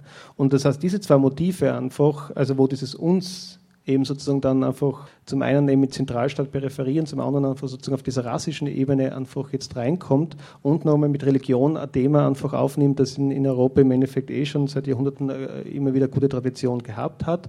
Das sind einfach, äh, würde ich sagen, Methoden, die ich die sind, also wenn ich es jetzt marketingtechnisch sage, sagen würde, die sind verdammt erfolgreich. Und da muss man einfach sagen, da hat derzeit keine der anderen Parteien und im geringsten äh, irgendwas ansatzweise dem entgegenzuwirken. Oder ich, ich sehe nichts. Ja? Und also eine simple Frage, die ich zum Beispiel immer stelle in Workshops, das mache ich in Schulen, das mache ich mit Erwachsenen, das habe ich auch schon bei Workshops mit kommunistischen Gruppen oder auch mit, mit grünen tiefen Gruppen gemacht. Ich bin vor ist Ausländer. Und für mich ist es faszinierend, dass, also wenn ich Glück habe, sagt irgendjemand, das ist jemand mit einer nicht österreichischen Staatsbürgerschaft. Ja, das ist aber der Glückstreffer. In der Regel ist es einfach so, dass ein Ausländer einfach heute definiert wird über rassische Merkmale. Den erkennst du, der schaut anders aus, der ist anders angezogen, der, der redet eine andere Sprache etc. Das heißt einfach, und das ist Mainstream. Ja, also ich würde mal sagen, einfach bei, ich weiß nicht wie viel, also bei einer Mehrheit, äh, also bei, bei einer Mehrheit, die sehr hoch ist, wird einfach zum Beispiel das schon rassisch definiert. Und da bin ich einfach dann äh, beim, beim Reichsbürgergesetz von 1935, wo ich ganz klar einfach unterscheide zwischen Reichsbürgern und Staatsbürgern und wo ich ganz klar sage, dass zum Beispiel einfach Reichsbürger, also ist gleich die äh, rassischen äh, Deutschen, also in dem Fall die rassischen autochthonen Österreicher, dass die einfach die Rechte haben und die anderen, die eben zwar Staatsbürger sind, aber sozusagen näher Österreich in dem Sinne, dass die eben einfach keine Rechte haben dürfen. Und was in dem Parteiprogramm oder dem Antrag auch noch äh, spannend meiner Meinung nach ist, dass der Strache oder die FPÖ gezielt Zielgruppenarbeit macht. Das heißt zum einen Exekutive und zum anderen äh, Lehrer, Lehrerinnen. Das heißt, zwei Gruppen, die, ich sage mal, im Alltag einfach relativ konfrontiert sind, auch äh, mit einer Situation, dass sie mit hoher Diversität zum Arbeiten haben und im Endeffekt aber auch, hm, sage ich mal, eigentlich ihnen kaum Mittel und Methoden gegeben werden, um die, mit dieser Situation einigermaßen, sage ich mal, konstruktiv umzugehen. Und da einfach, wie gesagt, macht Strache in zwei ganz wichtigen Bereichen der, der, staatlichen Verwaltung oder der Exekutive und beziehungsweise einfach Bildungsinstitution da einfach versucht, der Fuß zu, zu, zu, greifen. Und das heißt einfach, das finde ich einfach gefährlich, wenn ich in der Schule und auf der Straße einfach dann damit rechnen muss, dass, der, dass die Lehrer, Lehrerin oder der Polizist, Polizistin einfach, dass die das gut finden, was, der, was die FPÖ plakatiert. Ja, danke. Und jetzt wollte ich noch gerne dich fragen, Ines, wie du die Zukunftsperspektiven siehst. Und wie, man, der Joachim ist jetzt ganz stark auf diesen rassistischen Aspekt eingegangen, auf diese Anti-Ausländer-Argumentation. Mich würde auch noch, es wäre vielleicht auch noch interessant zu schauen, was heißt das grundsätzlich? Äh, verschärft sich zum Beispiel auch die die Politik gegen, gegen, gegen Inländer, ganz konkret auch zum Beispiel gegen Leute, die sich die anderer Meinung sind, wird autoritärer in Bezug auf, was ist erlaubt an Demonstrationen, was ist erlaubt im öffentlichen Raum, also solche Dinge vielleicht auch noch ein bisschen ansprechen könntest. Ja, für, also ich will jetzt nicht darüber spekulieren, ob Strache der nächste Kanzler ist oder nicht. Allein die Tatsache, dass wir das ernsthaft hier diskutieren müssen, ist schlimm genug. Ich hoffe, es ist nicht, aber ja, leider ist es eben nur eine Hoffnung. Und es zeigt einfach auch, wie schnell sich die Verhältnisse geändert haben. Wenn man denkt, vor ein paar Jahren sind die noch bei den 10 Prozent herumgedümpelt wir haben, und man hat sich gedacht, na ja, das war's jetzt mal für einige Zeit. Und jetzt äh, rechnet man ernsthaft damit, dass dann dass, dass Strache, Gugenus und Rosenkranz die nächste Regierung bilden. Es gibt für den Zustand, den, den ich äh, jetzt mit einer Regierung, mit einem Strache als Kanzler mir erwarten würde, habe den Ausdruck gefunden, habe ich mal den, heute den Ausdruck einmal gesehen in einem anderen Zusammenhang, äh, rechtsextreme Realpolitik als Faschismus des Möglichen. Das heißt, wenn ich jetzt davon ausgehe, dass, ein, dass die historischen Faschismen haben bedeutet, egal ob es jetzt normal faschistische Projekte wie das italienische waren oder der Nationalsozialismus, die haben immer den Bruch mit den parlamentarischen Formen bedeutet. Also es waren auch formal keine Demokratien mehr, äh, es waren Diktaturen und ich denke mir, das ist jetzt im Jahr 2013 dann nicht mehr in der Art möglich. Und es ist wahrscheinlich auch nicht mehr notwendig. Und warum das es nicht mehr notwendig ist, hat sehr viel mit dem Ist-Zustand zu tun. Denn wenn Rassismus konsensfähig ist, bis zu einem gewissen Grad. Wenn man sich dann, wenn man der Meinung ist, dass Menschen, die anderen Bass haben, sowieso über bestimmte Rechte nicht verfügen, dann brauche ich keine offene Gewaltpolitik, um diese Politik gegenüber diesen Menschen noch einmal zu verschärfen. Und das andere ist die allgemeine Entwicklung, äh, in die jetzt also unabhängig von der FPÖ passiert, die einfach in allen, also in, in vielen kapitalistischen Staaten zu beobachten ist, die geht der Richtung, geht der Richtung autoritärer Kurs. Also wenn man sich die ganzen Überwachungs- und Antiterrorgesetze anschaut, wie sie in verschiedensten Ländern beschlossen wurden, dann sind das die Gesetze, die bei bösartiger Auslegung sehr viel an Repression gegenüber ganz normaler zivilgesellschaftlicher Opposition ermöglichen. Dann sind es Gesetze, die sehr weite Überwachungsbefugnisse ermöglichen, die im äh, Notfall sehr weite Einschränkungen äh, der Menschenrechte ermöglichen. Das sind das sind so, und, der, und der dritte Brennpunkt sozusagen, der Abbau des Sozialstaates, ist im Grunde auch etwas, was allgemeine Entwicklung ist. Also das ist einfach die sich ständig verschärfenden Bedingungen im Rahmen der nationalen Standortwettbewerbe, die eine autoritäre Entwicklung, eine rassistische Entwicklung, eine Entwicklung Richtung Abbau jeglicher sozialstaatlicher Sicherungsmaßnahmen hin bedeuten. Das heißt, der Wohlfahrtsstaat ist weg. Es gibt jetzt nur noch den Sicherheitsstaat, der den kapitalistischen Wettbewerb untereinander sichern soll. Und in diesen Rahmenbedingungen kann eine FPÖ rechtsextreme Realpolitik an der Regierung betreiben, ohne dass sie mit diesen Formen brechen muss. Also ich habe es mir eben konkret an diesem, an dem Parteiprogramm angeschaut, was die, was jetzt die, die Asylpolitik betrifft. Wenn da zum Beispiel steht, als Notbremse bei Zuwanderung aus Drittstaaten. Gut, da, da ist noch relativ vage formuliert. Aber dann steht zum Beispiel Verschärfung der Integrationsvereinbarung durch sofortige Ausweisung bei Nichterfüllung. Das klingt jetzt mal harmlos, aber was bedeutet das? Man weiß ja, dass gleichzeitig die FPÖ sich massiv gegen jegliche finanzielle Zuwendungen an Migrantinnen und Migrantinnen ausspricht, dass sie sich sogar gegen Deutschkurse wendet. Das heißt, sie entzieht den Menschen, Integrationsvereinbarung heißt, ich muss eine Sprachprüfung nach zwei Jahren auf einem bestimmten Niveau erfüllen. Ich entziehe den Menschen die Möglichkeiten, diese Sprachprüfung zu absolvieren und dann lasse ich sie sofort ausweisen. Notbremse bei Zuwanderung aus Drittstaaten. Ich verunmögliche den ohnehin jetzt schon schwierigen Familiennachzug. Das klingt alles sehr unspektakulär, würde aber letztlich bedeuten, dass zahlreiche Menschen, Migranten und Migrantinnen aus Drittstaaten entweder gar nicht mehr reinkommen oder noch schlimmer, äh, wenn sie hier schon leben, nach Jahren mit der sofort wirklichen Ausweisung rechnen müssen. Und da sitzen dann Beamte und Beamtinnen im Apparat, die das sofort und bedingungslos durchführen.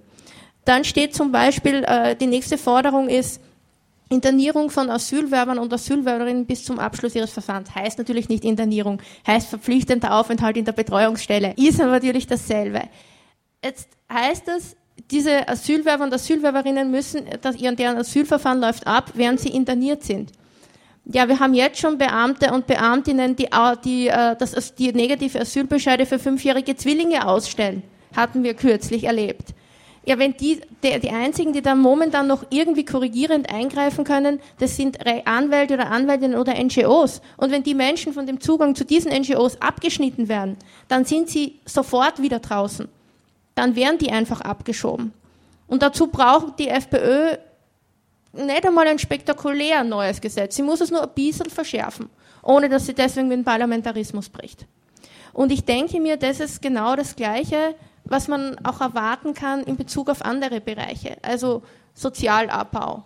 Da werden dann einfach, so wie es hier drin steht, die Transferleistungen gestrichen im Parteiprogramm. Da gibt's dann die, die gibt's dann für, für Migranten, Migrantinnen sowieso nicht mehr, aber auch für andere kaum noch. Da gibt's dann einen Straftatbestand, wie wird der gefordert? Sozialmissbrauch. Ja, kann man, ist jetzt nichts, was die ÖVP wahrscheinlich nicht unterschreiben würde, ist jetzt auch nichts, was es nicht in der einen oder anderen Form in anderen Ländern schon gibt, bedeutet also auch keinen Bruch mit dem parlamentarischen Systems. Was das aber in der Praxis bedeuten würde, kann man sich vorstellen. Und gleich geht es beim Thema Repression. Also es gibt Gesetze, weil das, ich sage jetzt einfach den, weil der jetzt bekannt wurde durch den Prozess gegen die Tierrechtler und Tierrechtlerinnen, Gesetze wie den 278a Paragraph. Ja, wenn ich den dann gegen linke Oppositionsgruppen anwende, dann brauche ich ja nicht einmal ein neues Gesetz. Ich muss es nur gegen die unter Anführungszeichen in ihren Augen richtigen Menschen anwenden.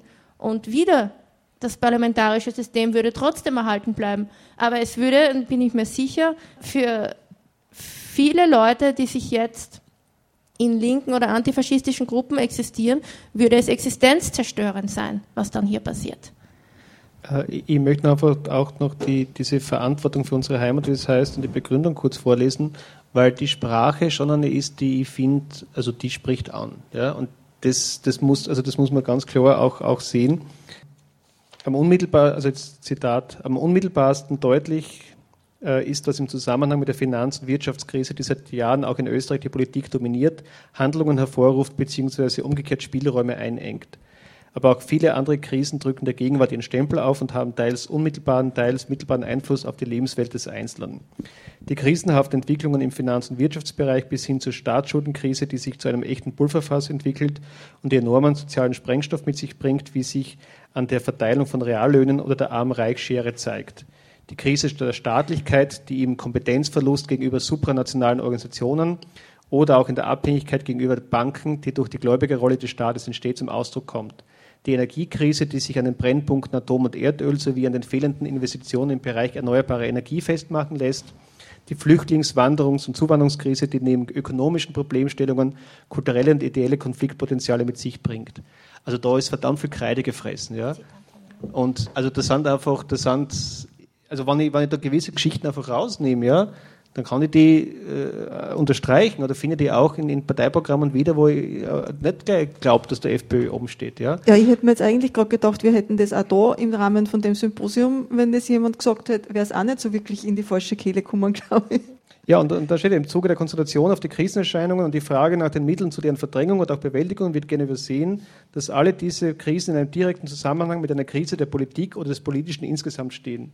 Denn die Politik hat es verlernt oder verzichtet darauf, die Zwecke ihres Handelns zu hinterfragen und beschäftigt sich nur mit den Mitteln zur Umsetzung des Unhinterfragten und der Bewältigung seiner Folgen. Sie ist zur Technik verkommen, Werte sind maximal zweit- oder drittrangig.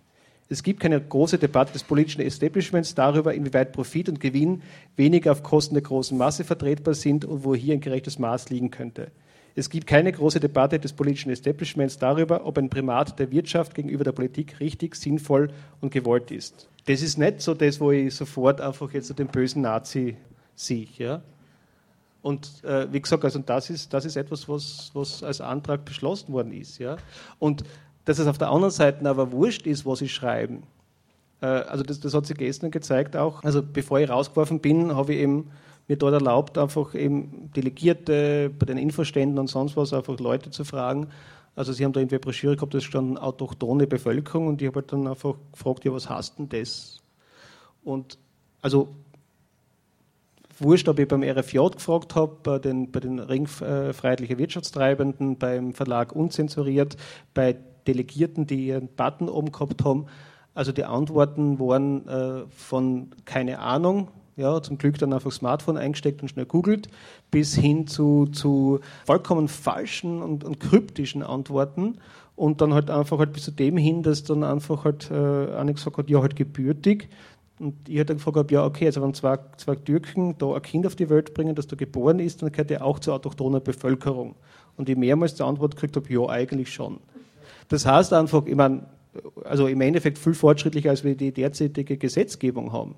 Ja, aber das heißt einfach auch, darum auch zum Beispiel, und vielleicht ist ja noch einmal eine nächste Frage auch, was kann man dagegen tun?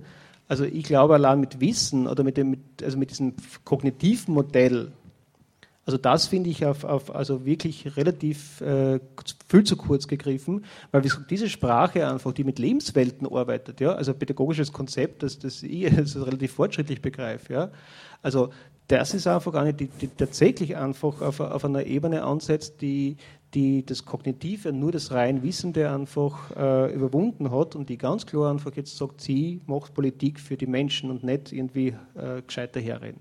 Ja, na, ich, ich wollte noch vorhin noch was ergänzen. Ich glaube nämlich, dass eben bei der Analyse, was uns mit einer FPÖ-Regierungsbeteiligung, mit einer jetzigen FPÖ zu erwarten ist, man sich nicht nur auf die von Ihnen veröffentlichten Leitanträge stützen kann. Ich meine, Sie geben eben die Richtung vor. Sie weisen die Richtung aus, dass es eben möglich ist, eine sehr rechtsextreme Realpolitik zu betreiben, ohne die Verfassung zu ändern, ohne die parlamentarischen Vorgänge zu verändern. Man muss sich auch gleichzeitig anschauen, welche Personen werden diese Politik machen. Und äh, ich finde da immer sehr typisch ein Zitat der Alpen-Donau-Info, also dieser neonazistischen Homepage, die da jetzt nur noch dahin tümpelt, die haben einmal zu dieser Frage geschrieben, wir werden die Strukturen der FPÖ weiterhin benutzen, wie es uns gefällt. Wer dachte, mit Strache sei die FPÖ in einem radikalen Eck angekommen, der kennt die nächste Generation nicht. Das heißt, das sind auch diese Leute, die so von Alpen-Donau-Info beschrieben werden. Die Alpen, dass Alpen-Donau-Info die beste Querverbindungen zur FPÖ hat, ist mittlerweile eh bekannt. Das sind diese Leute, die dann in den Funktionen sitzen werden, in den Ministerien, in den, in den Schaltstellen. Und sozusagen beim Gedanken daran, wenn man weiß, wie Alpen-Donau über politische Gegner und Gegnerinnen berichtet, also wenn, wenn die dann nur ein bisschen was von dem, was sie uns da androhen auf Alpen-Donau-Info umsetzen können, dann ist das nicht mehr eine bloß normale Rechtsaußenregierung. Also deshalb glaube ich, ist auch richtig, was du gesagt hast, so schlimm der Ist-Zustand ist, den die Große Koalition beschert, man darf nicht glauben, dass sich dann dass es keinen Unterschied macht, weil dann ist einfach die neonazistische Szene zumindest personell mit im Boot und wird, äh, und wird im Rahmen der Formen unter dem Schutz der parlamentarischen Demokratie, die so weit ausdehnen, dass sie einen Teil ihrer Politik umsetzen kann und ich fürchte eben, so wie ich die österreichische Gesellschaft momentan kenne, es wird nicht den großen Aufstand geben, wenn für ein paar Migranten und Migrantinnen und für ein paar Leute aus der Opposition dann die Grundrechte vollkommen suspendiert werden. Ja, ich muss ja sagen, dass mich das auch relativ schockiert, dass wir jetzt da sitzen können und darüber diskutieren, ob Strache vielleicht nach den nächsten Wahlen Bundeskanzler ist. Ich muss zugeben, ich habe natürlich auch diese Umfragen gelesen, aber irgendwie habe ich das verdrängt oder habe mir gedacht, naja, die letzten Wahlumfragen, die waren ja nicht immer sehr zutreffend. Und irgendwie finde ich es äh, ziemlich gruselig, so da jetzt zu sitzen und wollte jetzt einfach noch einmal ins Pub, bevor wir uns jetzt überlegen, was man vielleicht doch noch dagegen machen kann, noch einmal zu euch ins Publikum geben. Ja, dann René, da ist ich hier Hand, wo ich kein Gesicht, ja, da und dann da, da, vier. Jörg, okay. Ja, ich wollte eher dafür werben, dass man jetzt nicht darüber diskutiert, was das sein könnte und ob Strache Bundeskanzler wird, weil erstens Umfragen können so oder so sein. Also da muss man, äh, ich glaube einfach, dass das wirklich eine Zeitverschwendung im Endeffekt ist. Weil man muss sich wirklich besser überlegen, wie man, wie man im Prinzip in der Bevölkerung schaut, dass es nicht so weit kommt, dass viele Leute auf diese Themen anspringen. Oder vor allem, das wollte ich einbringen in die Diskussion, sich auch die Frage stellen, wie ist das eigentlich bei ÖVP und SPÖ? Wie viele Rechtsextreme sitzen eigentlich dort und was machen die eigentlich möglich und wie kann man dort rein intervenieren, als dass zum Beispiel eine Sache wie den Martin Graf als dritten Parlamentspräsidenten zu wählen nicht möglich ist. Ich meine, die Olympia ist eine rechtsextreme Burschenschaft, dass der dort sitzt, ist ja, ich weiß nicht, welcher politische Deal das dann war im Endeffekt, der da gelaufen ist.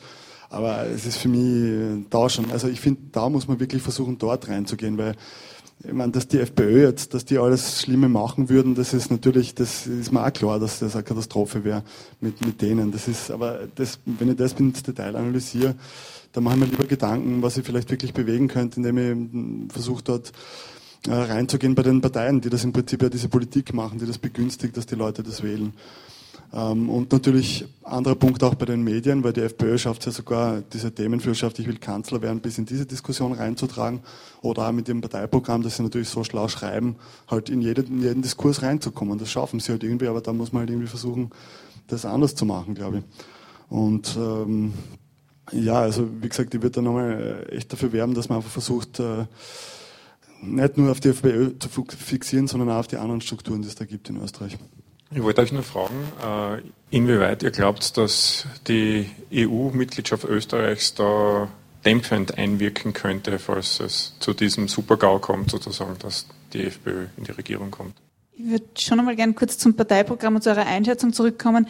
Und zwar, äh, was lest ihr daraus ab? Einerseits in Richtung einer Frauenpolitik der FPÖ und andererseits auch Familienpolitik. Ich meine, einerseits, ich weiß jetzt nicht, ob es euch das angeschaut habe. Ich befürchte, dass das Gruseln kommt, aber ich kenne es nicht genau, wie es jetzt weiter. Ja, ähm, ja ich würde gerne nochmal auf die ähm, Analyse zurück, weil ähm, irgendwie diese Themen der Sozialabbau und äh, Anti-Muslime und so, das gibt es in Deutschland auch, oder die böse EU, warum sollen wir den Griechen unser Geld geben? Aber ich habe immer nicht ganz verstanden, wieso ähm, ist die Rechte hier so dominant und treibt äh, die anderen vorher und ist das bei uns, also in Deutschland halt nicht so, dass, wo ist da der Kernelement? Also ich, mir ist diese ähm, quasi historische schlechte, Aufarbe schlechte Aufarbeitung mit, mit Opferthese und dieser Tabubruch, das sind wir zwei Erklärungsmodelle. Ähm, gibt es noch andere Erklärungsmodelle, ähm, die erklären, warum, warum ausgerechnet in Österreich ähm, die Rechten so erfolgreich sind? Weil, also Anti-Muslim und äh, Anti-EU und die Bösen oben und die bösen Schmarotzer unten ist ja, also es gibt scheinbar überall, aber warum ist das ausgerechnet hier so wirksam?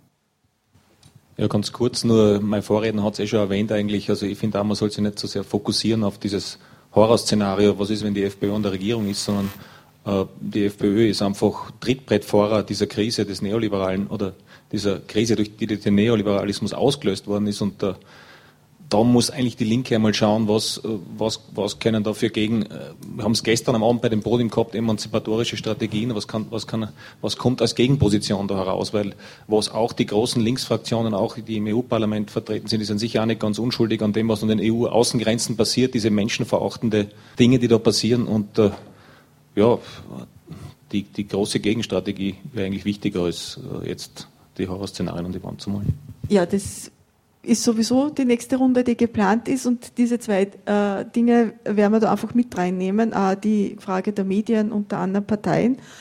Äh, ich würde euch bitten, nur diese ganz konkrete Frage zum Programm Frauenfamilienpolitik. Ganz kurz, in dem Leitantrag selber steht nicht viel dazu drinnen, außer dass sie sich für die Förderung von Familien stark machen, also in Bezug auf Familienbeihilfe und ähnliche ähnliche Sachen. Äh, es wird wahrscheinlich im gedruckten Parteiprogramm mehr drinnen stehen, weil was über die Medien berichtet, also was in den Medien zu lesen war, ist, dass dieses gedruckte Parteiprogramm Familie definiert als Gemeinschaft von Mann und Frau und gemeinsamen Kind.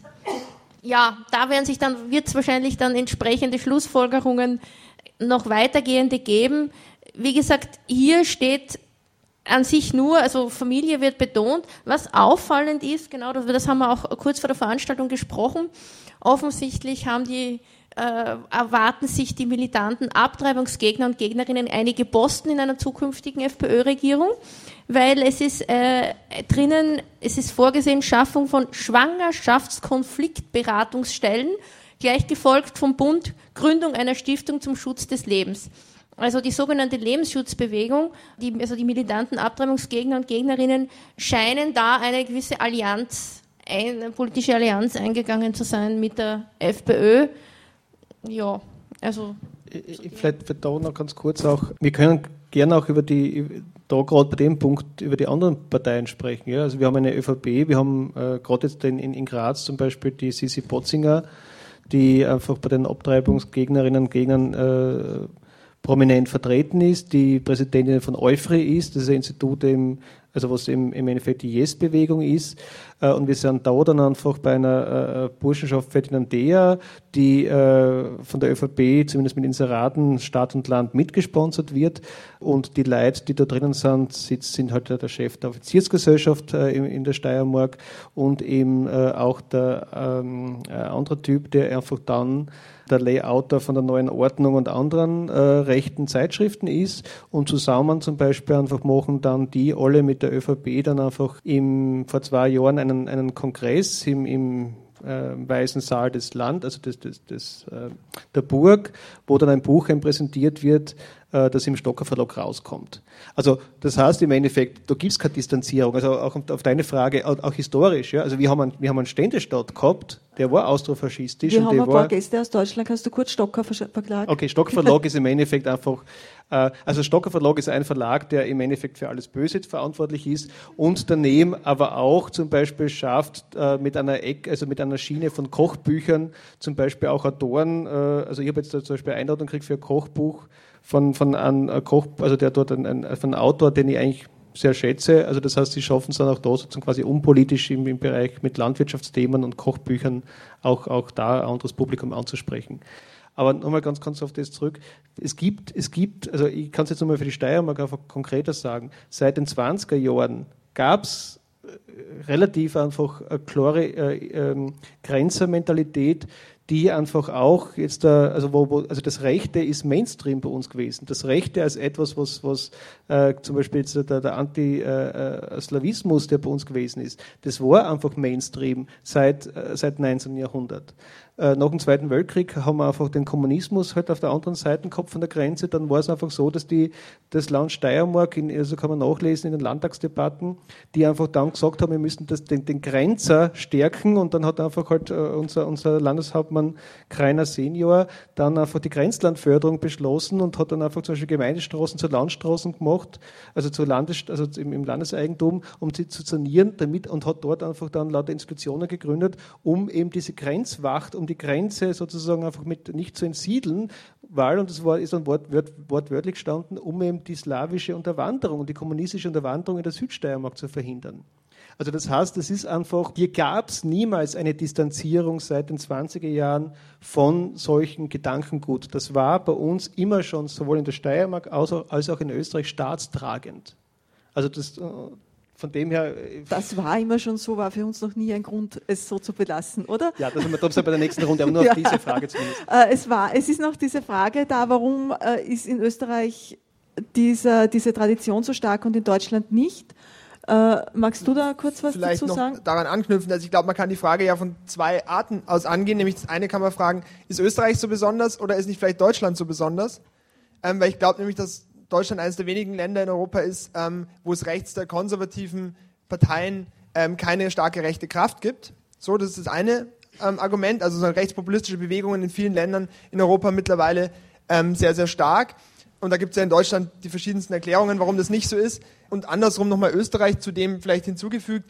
Ich glaube schon, also ich glaube auch, dass die lange Tradition und die fehlende Aufarbeitung wichtiger Faktor sind. Ich glaube, dass auch ein wichtiger Faktor ist, dass ähm, über die FPÖ beziehungsweise ähm, den Verband der Unabhängigen, in dem sich nach ähm, 49 die, äh, das dritte Lager, also die Deutschen Nationalen reorganisiert haben, natürlich eine direkte personelle, ähm, ideologische, organisatorische Kontinuität zum Nationalsozialismus besteht ähm, und das in Parteiform und dann natürlich gewisse Traditionen aufrechterhalten werden konnten und gewisse ähm, auch, ähm, ja, man hat Rückgriff auf eine Tradition, die es auch sozusagen der FPÖ ermöglicht hat, dann so stark zu werden. Plus, ich glaube, dass die Erfahrung der Krise des Fordismus, von Sozialpartnerschaft, Korporatismus etc.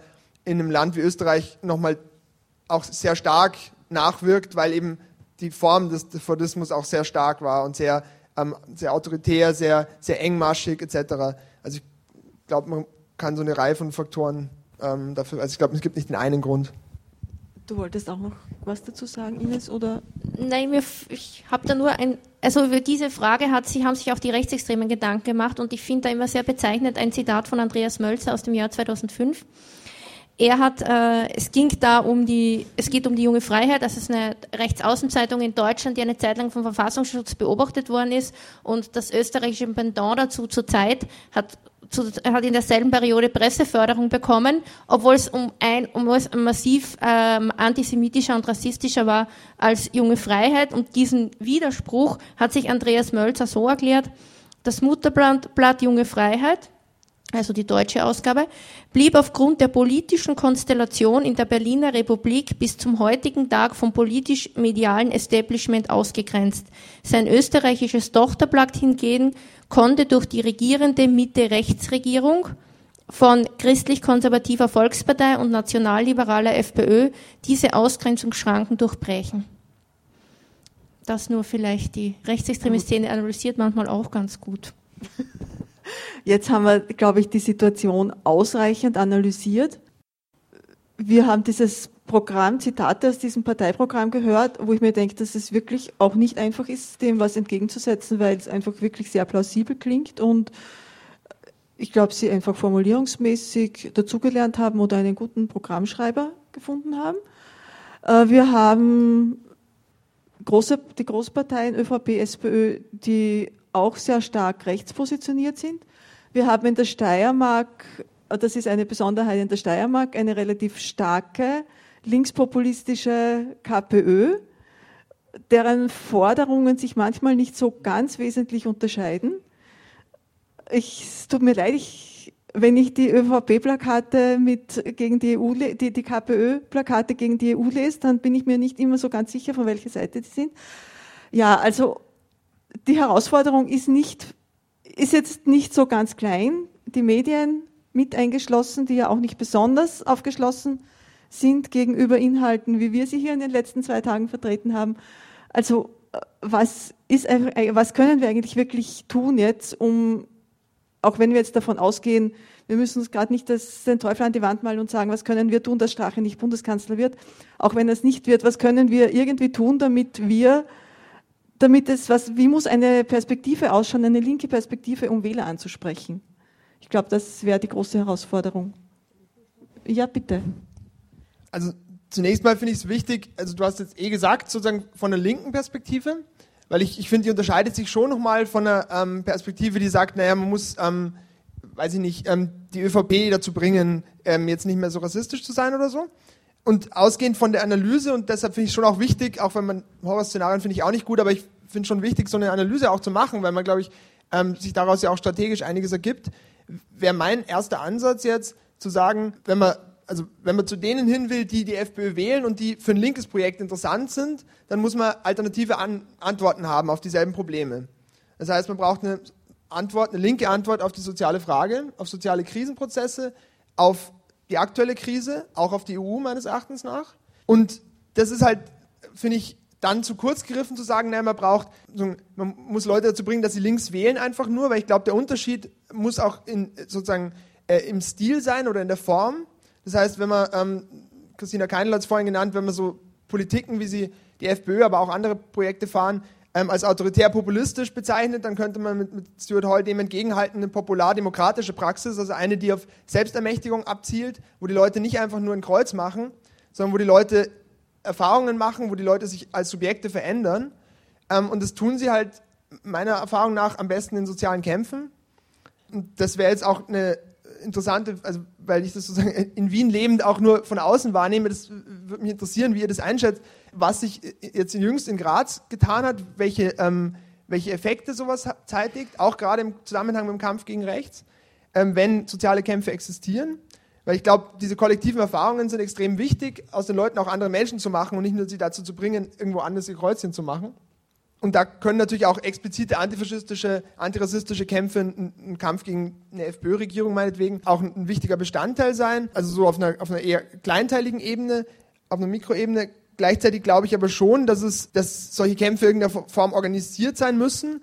Und ähm, gerade wenn man die FPÖ anschaut und wenn man auch den, den Fall in Deutschland sich anschaut, glaube ich auch, dass äh, organisierte Organisierungen in Form von Parteien einen Unterschied machen. Und das heißt, das wirft für mich halt die Frage auf, ähm, wie man in Österreich mit, mit, der Situation umgeht, dass es eben links der Sozialdemokratie nichts gibt.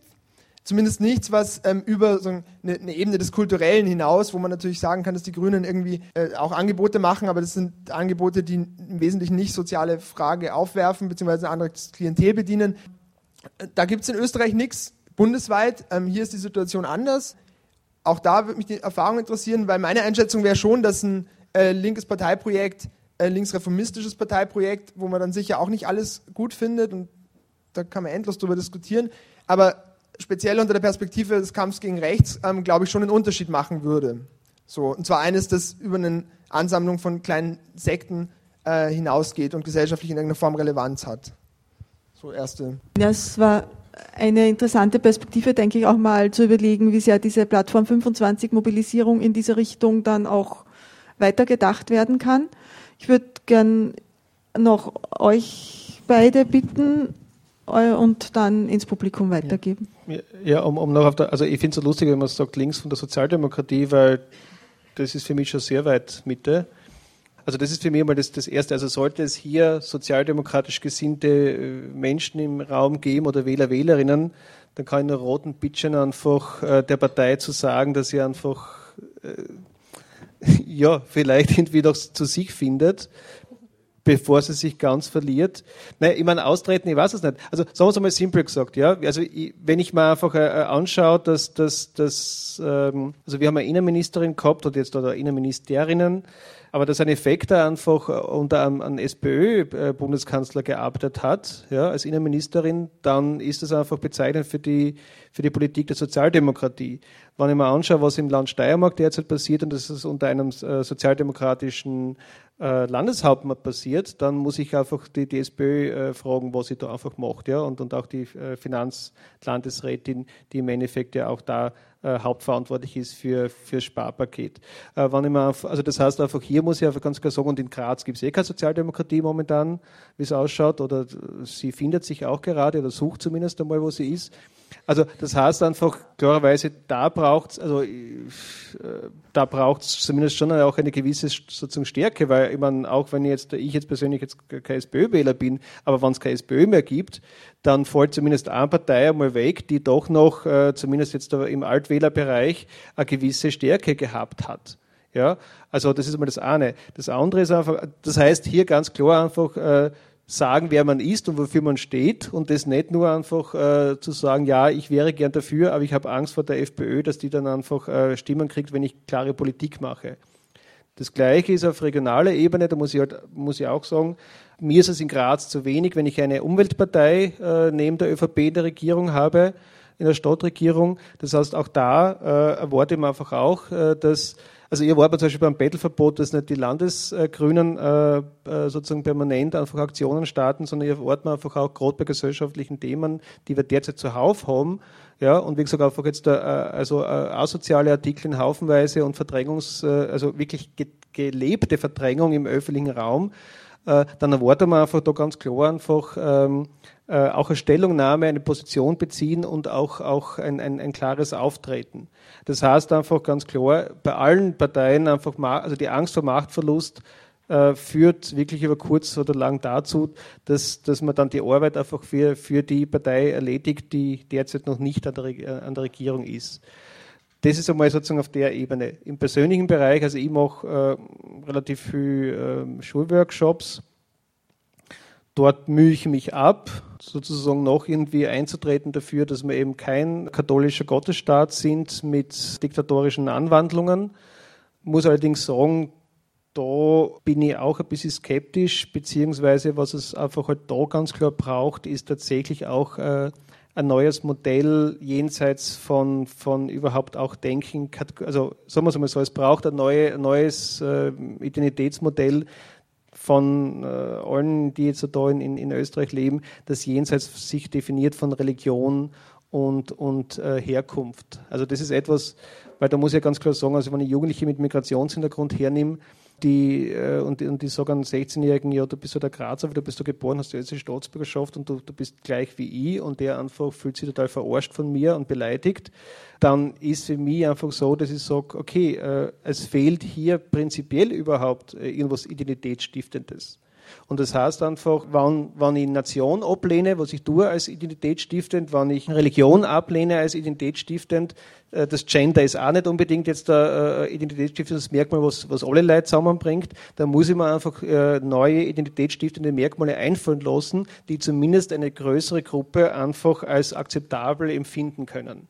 Und das ist einfach, denke ich mal, eine Aufgabe, die wir uns alle stellen müssen und wo ich denke mal eh so Veranstaltungen wie jetzt da äh, auch dazu beitragen können. Aber eben, wie gesagt, auch, also ähm, klarerweise, also ich möchte nicht, dass die FPÖ die einzige äh, Gruppe ist, die sich als gestaltend in dem Land empfindet. Und das ist einfach ganz klar einfach, also ich weiß schon auch, wie ich das Land gestalten möchte, äh, auch wenn ich mich jetzt momentan sehr in der, in der Defensive fühle. Ja, ich wollte nur noch einmal so zu dem, was man tun kann, damit die Situation, was meine allgemeine Situation besser wird. Also ich glaube, dass es sowieso verschiedene Sachen gibt, die gleichzeitig passieren müssen, weil oft wird dann so das eine gegen das andere ausgespielt.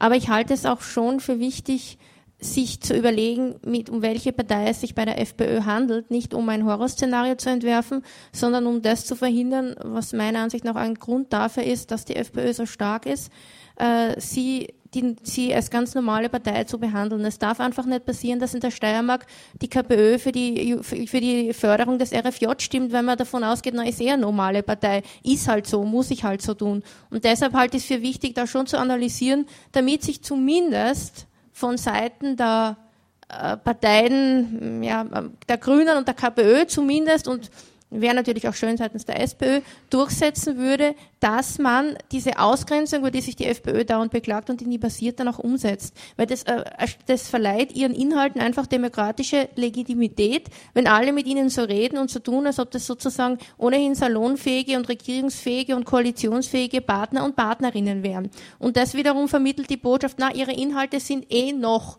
erträglich. In, dann halt man mal wieder eine Sonntagsrede seitens der ÖVP, der SPÖ, äh, wo man dann, äh, da macht Lichter gegen rechts, wo man ihnen dann, wo man dann sagt, na, die FPÖ ist eigentlich schon rassistisch. Aber wenn es um die nächste Regierungsbildung geht, dann tut man so, als ob es eine ganz normale koalitionsfähige Partei wäre. Und ich halte es einfach für wichtig, dass das nicht mehr passiert. Dass man einfach sagt, hier ist die rote Linie und über die gehen wir nicht. Was anders ist der Umgang mit den Wählern und Wählerinnen der FPÖ. Aber ich denke, es müssen zwei, es müssten zwei Sachen passieren. Dass man ihnen sagt, was für eine Art von Partei die FPÖ ist und dass man ihnen gleichzeitig erklärt, dass für die Ängste, die sie haben oder für die Befürchtungen, für die Bedrohungsgefühle, dass es da andere Verantwortlichkeiten gibt. Ob das jetzt im Rahmen, ob das jetzt die Grünen tun oder die KPÖ oder eine linksreformistische Partei oder eine noch zu gründende, sich linke Partei, ich sage jetzt nicht links der SPÖ, sagen wir mal links der Mitte. Äh, das ist egal, aber es, es, man müsste, man, es gibt genug Sachen, die man dazu sagen kann, nämlich, dass an sich genug Vermögen da ist, aber es ist falsch verteilt und die Fakten und Statistiken sind dazu bekannt. Nur es wird zu wenig oft und zu leise gesagt. Und das ist dann auch, kann dann auch im Rahmen, sagen wir mal, sozialer Bewegungen, also soziale Kämpfe hat es ja, würde ich mal sagen, nicht gegeben in der Steiermark in den letzten Monaten. Aber es hat immerhin Vernetzung gegeben, es hat Demonstrationen gegeben, es hat öffentliche Aktionen gegeben, wo sich sehr viele Organisationen und NGOs in dieser Plattform 25 zusammengeschlossen haben und tausende Menschen mal auf die Straße gegangen sind. Das ist schon viel in Österreich, das, da stimme ich zu. Also Und da, wo man ganz klar gesagt hat, äh, wo, wo ganz klar die Botschaft rübergekommen ist, das Problem ist die rechtliche Regierungspolitik und die Verteilung der Gelder und nicht äh, die Frau mit dem Kopftuch oder der Mann mit der dunklen Hautfarbe. Und als nächstes halt ist einfach auch für wichtig, dass man auf den eigenen Diskurs achtet, dass man sagen, es gibt soziale Probleme, die dann fälschlich als Probleme, die irgendwas mit Herkunft zu tun haben, dargestellt werden. Na klar, gibt es soziale Unterschichten wo, von vielen Menschen mit Migrationshintergrund, wo es häusliche Gewalt gibt, wo es Gewalt gegen Außen gibt, wo es äh, alle diese Begleitformen, alle diese soziale Probleme, wie sie in allen sozialen Unterschichten äh, existieren, auftreten. Nur macht man einen großen Fehler und dieser Fehler wird durchaus auch von, von äh, nicht nur von SPÖ und ÖVP gemacht, der wird durchaus auch in anderen Parteien gemacht, dass man dann über Probleme von Migrantinnen redet. Ich finde, es ist ganz wichtig zu sagen, dass wir über soziale Probleme reden. Und natürlich haben die, haben die vielleicht einen anderen Reisepass, aber das Problem ist eben nicht, weil sie einen anderen Reisepass haben, sondern weil sie durch die Art der Politik, durch die Art der Politik, wie sie jetzt läuft, sie in eine Situation getrieben worden sind, in der sie sich in einer bildungsfernen Unterschichtensituation befindet, wie gesagt, mit allen Problemen, die damit verbunden sind, mit aller Form von, von Gewalt, die dann auch vorkommt. Und das ist eine recht interessante Studie, die jetzt mal gemacht worden ist über Schulen. Die größten ähm, jetzt klasseninternen Probleme mit, mit Gewalt unter Schüler und Schülerinnen treten nicht in, treten äh, in den Klassen aus, in denen es einerseits sehr hohen Migrantinnenanteil gibt, andererseits aber auch einen sehr niedrigen Migrantinnenanteil. Also gerade die Schüler und Schülerinnen, die eigentlich diese praktische Erfahrung nicht haben, da gibt es dann sehr wohl Gewalt. Äh, und also wir haben das jetzt auch vor kurzem in einer Schule in, in, äh, in der Umgebung von Feldbach erlebt. Da gibt es einen einzigen Schüler aus Rumänien, der hat die Schule verlassen, der weigert sich jetzt zur Schule zu gehen, aufgrund der ständigen rassistischen Diskriminierungen und Übergriffe dort. Ein einziger Schüler und Schüler. Und ich glaube, er, er, sagt, er ist der einzige äh, Ausländer und dann im ganzen, im ganzen Ort. Das heißt, das ist einfach, äh, da ist einfach ein Rassismus da, ohne dass es da irgendwie äh, reale, reale Subjekte gibt. Und deshalb glaube ich, ist es so wichtig, dass, da, dass der Rassismus, der ist Produkt des medialen und des gesellschaftlichen Diskurses. Also diese Gewalt, die dieser Schüler erlebt hat, der, der ist durch den gesellschaftlichen Diskurs vermittelt worden. Und deshalb finde ich es einfach so wichtig, dass man aufpasst, dass man sagt, wir reden über soziale Probleme, wir reden meinetwegen über politische Gegner und Gegnerinnen. Wenn in einer Moschee äh, antisemitische Reden fallen, dann ist das mein politischer Gegner, der dort spricht, dann ist das aber nicht der Muslim, der dort redet. Und das sind einfach Fehler, die auch, glaube ich, in der, in, der, in einer Öffentlichkeit, die sich durchaus als kritisch, als, als antirassistisch vielleicht sogar versteht, äh, passieren. Und ich glaube auch nicht, dass es gut ist, über Rassismus zu schweigen. Also wie es zum Teil seitens der KPÖ passiert. Dass man sagt, wir reden über Rassismus einfach nicht, weil wir haben Angst, dass man Themen, dass man Wähler, Wählerinnen vergraulen, dass man, dass man das Thema erst äh, zum Kochen bringt. Das Thema kocht. Ja, das das wird jeden Tag von der Kronenzeitung vermittelt, wenn nicht in anderer Form. Spätestens die Zeitungen tun es. Und das ist, ich halte es für wichtig, den Leuten zu sagen, dass das einfach nichts ist, was akzeptabel ist. Nicht mit dem Zeigefinger aber nicht zu sagen, du bist inakzeptabel, weil du so denkst. Aber das, was du denkst, ist für uns nicht akzeptabel. Wir haben was Besseres. Das ist einfach nicht wahr, wenn du dir so deine Probleme erklärst. Schau mal, überleg nicht, ob du dir, ich habe das auch gestern schon gesagt, äh, überleg nicht, ob du dir die Asylwerber und Asylwerberinnen leisten kannst. Überleg dir, ob, dir die 10, ob du dir die 10 Prozent leisten kannst, die zwei Drittel des Vermögens besitzen. Ich denke, in die Richtung müsste es gehen und vor allem der letzte Punkt wäre einfach die Art der Protestkultur. Ich denke, es gibt, okay, die Mehrheit in Österreich, sage ich mal, ist dem Rassismus nicht abgeneigt, aber es gibt sicher Menschen, die es nicht in Ordnung finden, was die Asyl- und Fremdengesetze jeden Tag anrichten.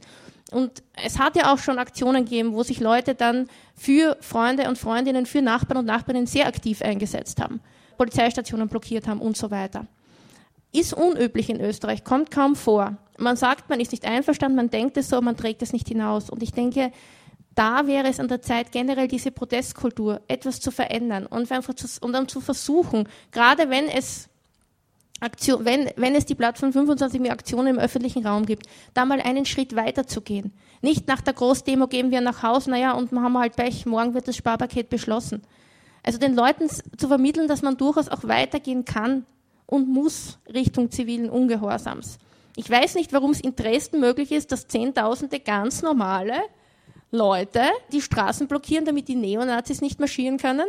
Und in Österreich denke ich mir bei den betätigen Anlässen, irgendwo hängt über unserer Demonstration ein Schild, Zutritt für Leute über 40 Jahren verboten, äh, weil da findet man einfach niemanden. Ja? Also von einigen hier Anwesenden Ausnahmen abgesehen. äh, also, weil ich, ich denke, wenn sich die Leute mehr rühren würden, denen die Dinge, so wie sie laufen, nicht passt, ob das jetzt die Sparpakete sind oder die Migrationspolitik oder das, was die FPÖ macht, dann wäre ohnehin schon viel auf den Straßen los. Aber die gehen leider, entweder kommen sie nicht oder sie gehen einfach wieder heim. Also vielleicht kann man mal versuchen, sie dazu bringen, nicht einfach heimzugehen. Ja, danke Ines. Ich glaube, das ein paar ganz wichtige Sachen gesagt, auch das mit der Sprache, auch das mit der Protestkultur in Österreich, das wollte ich auch noch ansprechen, das mit den sozialen Kämpfen ist bei uns nicht so einfach, damit verschreckt man die Menschen eher, als man sie anlockt.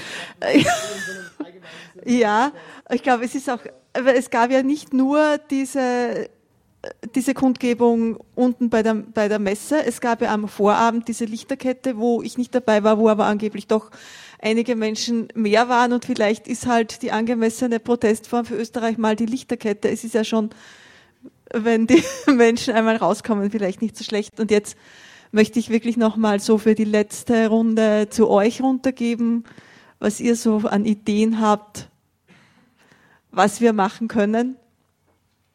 Ja, es hat mich diese Aussage von Ihnen, äh, dass Sie sich nicht wundern würden, wenn Strache äh, Kanzler wird, hat mich schon schockiert.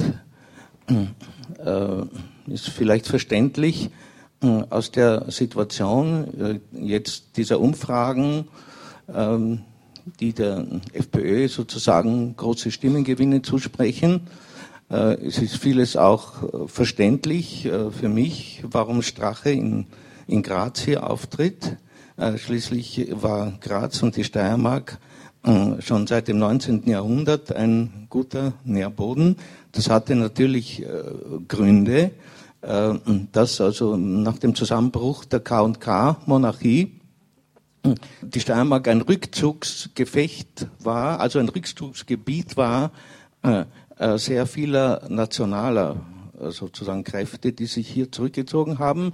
Und Graz wurde ja auch sozusagen die Wagnerstadt, wie sie geheißen hat. Also hier wurde das Ideal immer sehr hoch gehalten. Dieses, dieses historische Potenzial hat sich dann weiterentwickelt und vor allem an den Universitäten Fuß gefasst, äh, wo also sowohl die Burschenschaften, aber auch ein großer Teil der Professorenschaft, äh, die die Studenten beeinflusst haben, also davon ergriffen waren. Also es hat alles gewisse Gründe.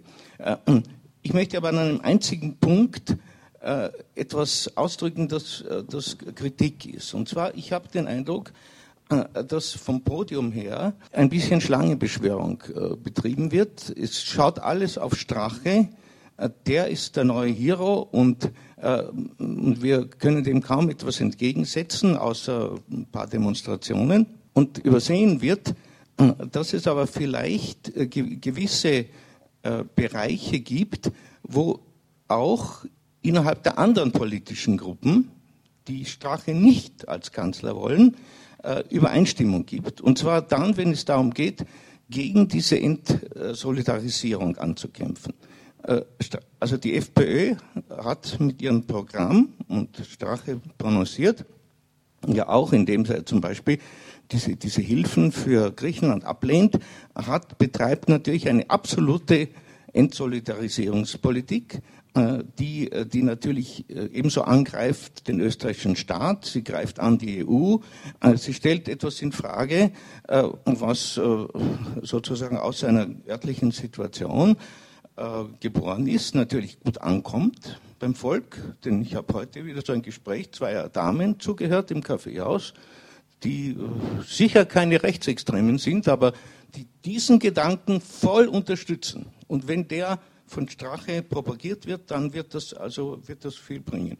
Also ich meine äh, und hier aber eine Solidarisierung mit anderen politischen Gruppen herzustellen, um verständlich zu machen, dass wenn es zu dieser äh, Entsolidarisierung kommt, ganz Europa davon betroffen ist, es nicht nur darum geht, einen Staat zu retten, sondern dann gibt es Crashes, die ganz Europa betreffen, auch uns und auch eine zukünftige Regierung, auch wenn das Strache-Regierung ist. Also man müsste, dem, man müsste ganz klar machen, dass also eigentlich auch äh, in verschiedenen politischen Kräften gegen diese Entsolidarisierung angekämpft wird und die sich sowohl eben auf der großen finanziellen, äh, finanztechnischen Ebene abspielt, obwohl die Kritik natürlich richtig ist in vielem, was Sie da vorgelesen haben. Äh, das Auseinanderbrechen von der Finanzwirtschaft mit der Realwirtschaft, das ist ein Faktum bereits, nicht? Das ist, wird dokumentiert, dass das um ein Vielfaches, ein Zigfaches die Finanzwirtschaft gegenüber der Realwirtschaft also einen Überhang hat und dass also überhaupt keine Deckung gegeben ist für diese Schulden. Das ist völlig klar. Äh, also das heißt, äh, der Crash unvermeidbar praktisch ist. Äh, wenn man aber etwas tun will dagegen, dann muss es eine Solidarisierung anderer Kräfte geben, die in kleinen Schritten und mit Verständnis sozusagen diesen Weg gehen, vielleicht dem Volk dann klar machen, dass es also äh, damit keine Lösung gegeben ist, die große Katastrophe, und dann der Hero aus dem Ganzen hervorsteigt, denn das haben wir bereits einmal erlebt und das möchten wir kein zweites Mal erleben. Danke. Gibt es weitere Wortmeldungen? Ja, jetzt gibt es die Möglichkeit für die für die positiven Ideen, für die Vorschläge, was wir machen können, die vorher angemahnt wurden. Dann, ich glaube, du musst wieder, ja. Ich würde nochmal dafür werben, einfach wirklich äh, zu ÖVP, zu den Abgeordneten, auch zur SPÖ, direkt zu den Abgeordneten, die im Parlament sitzen und auch in der Steiermark oder einfach äh, im den gewählten Abgeordneten hinzugehen und hier zu sensibilisieren, aufzuklären. Ich bin mal überzeugt davon, wir sind viele, sind, sind diesen, vielen ist, sind diese Mechanismen und diese Sprache einfach nicht bewusst und einfach wirklich da weiter einfach aufzuklären, das Gespräch zu suchen und die einfach wirklich zu überzeugen, dass man halt eben zum Beispiel demokratisch im, im nationalen Parlament an Martin Graf nicht wählen kann und darf. Ja, es geht ja durchaus auch in die Richtung, Solidarpartner äh, zu suchen gegen diese Entsolidarisierung. Ist das auch das gewesen, was Sie ungefähr gemeint haben? Also in den anderen Parteien. René, ich weiß, deine Frage ist auch noch nicht beantwortet. Ich habe sie noch im Hinterkopf. Ja, klar, aber es ist jetzt nicht so vordringlich. Ist es nur ein, etwas, was mir auffällt vielleicht irgendwie.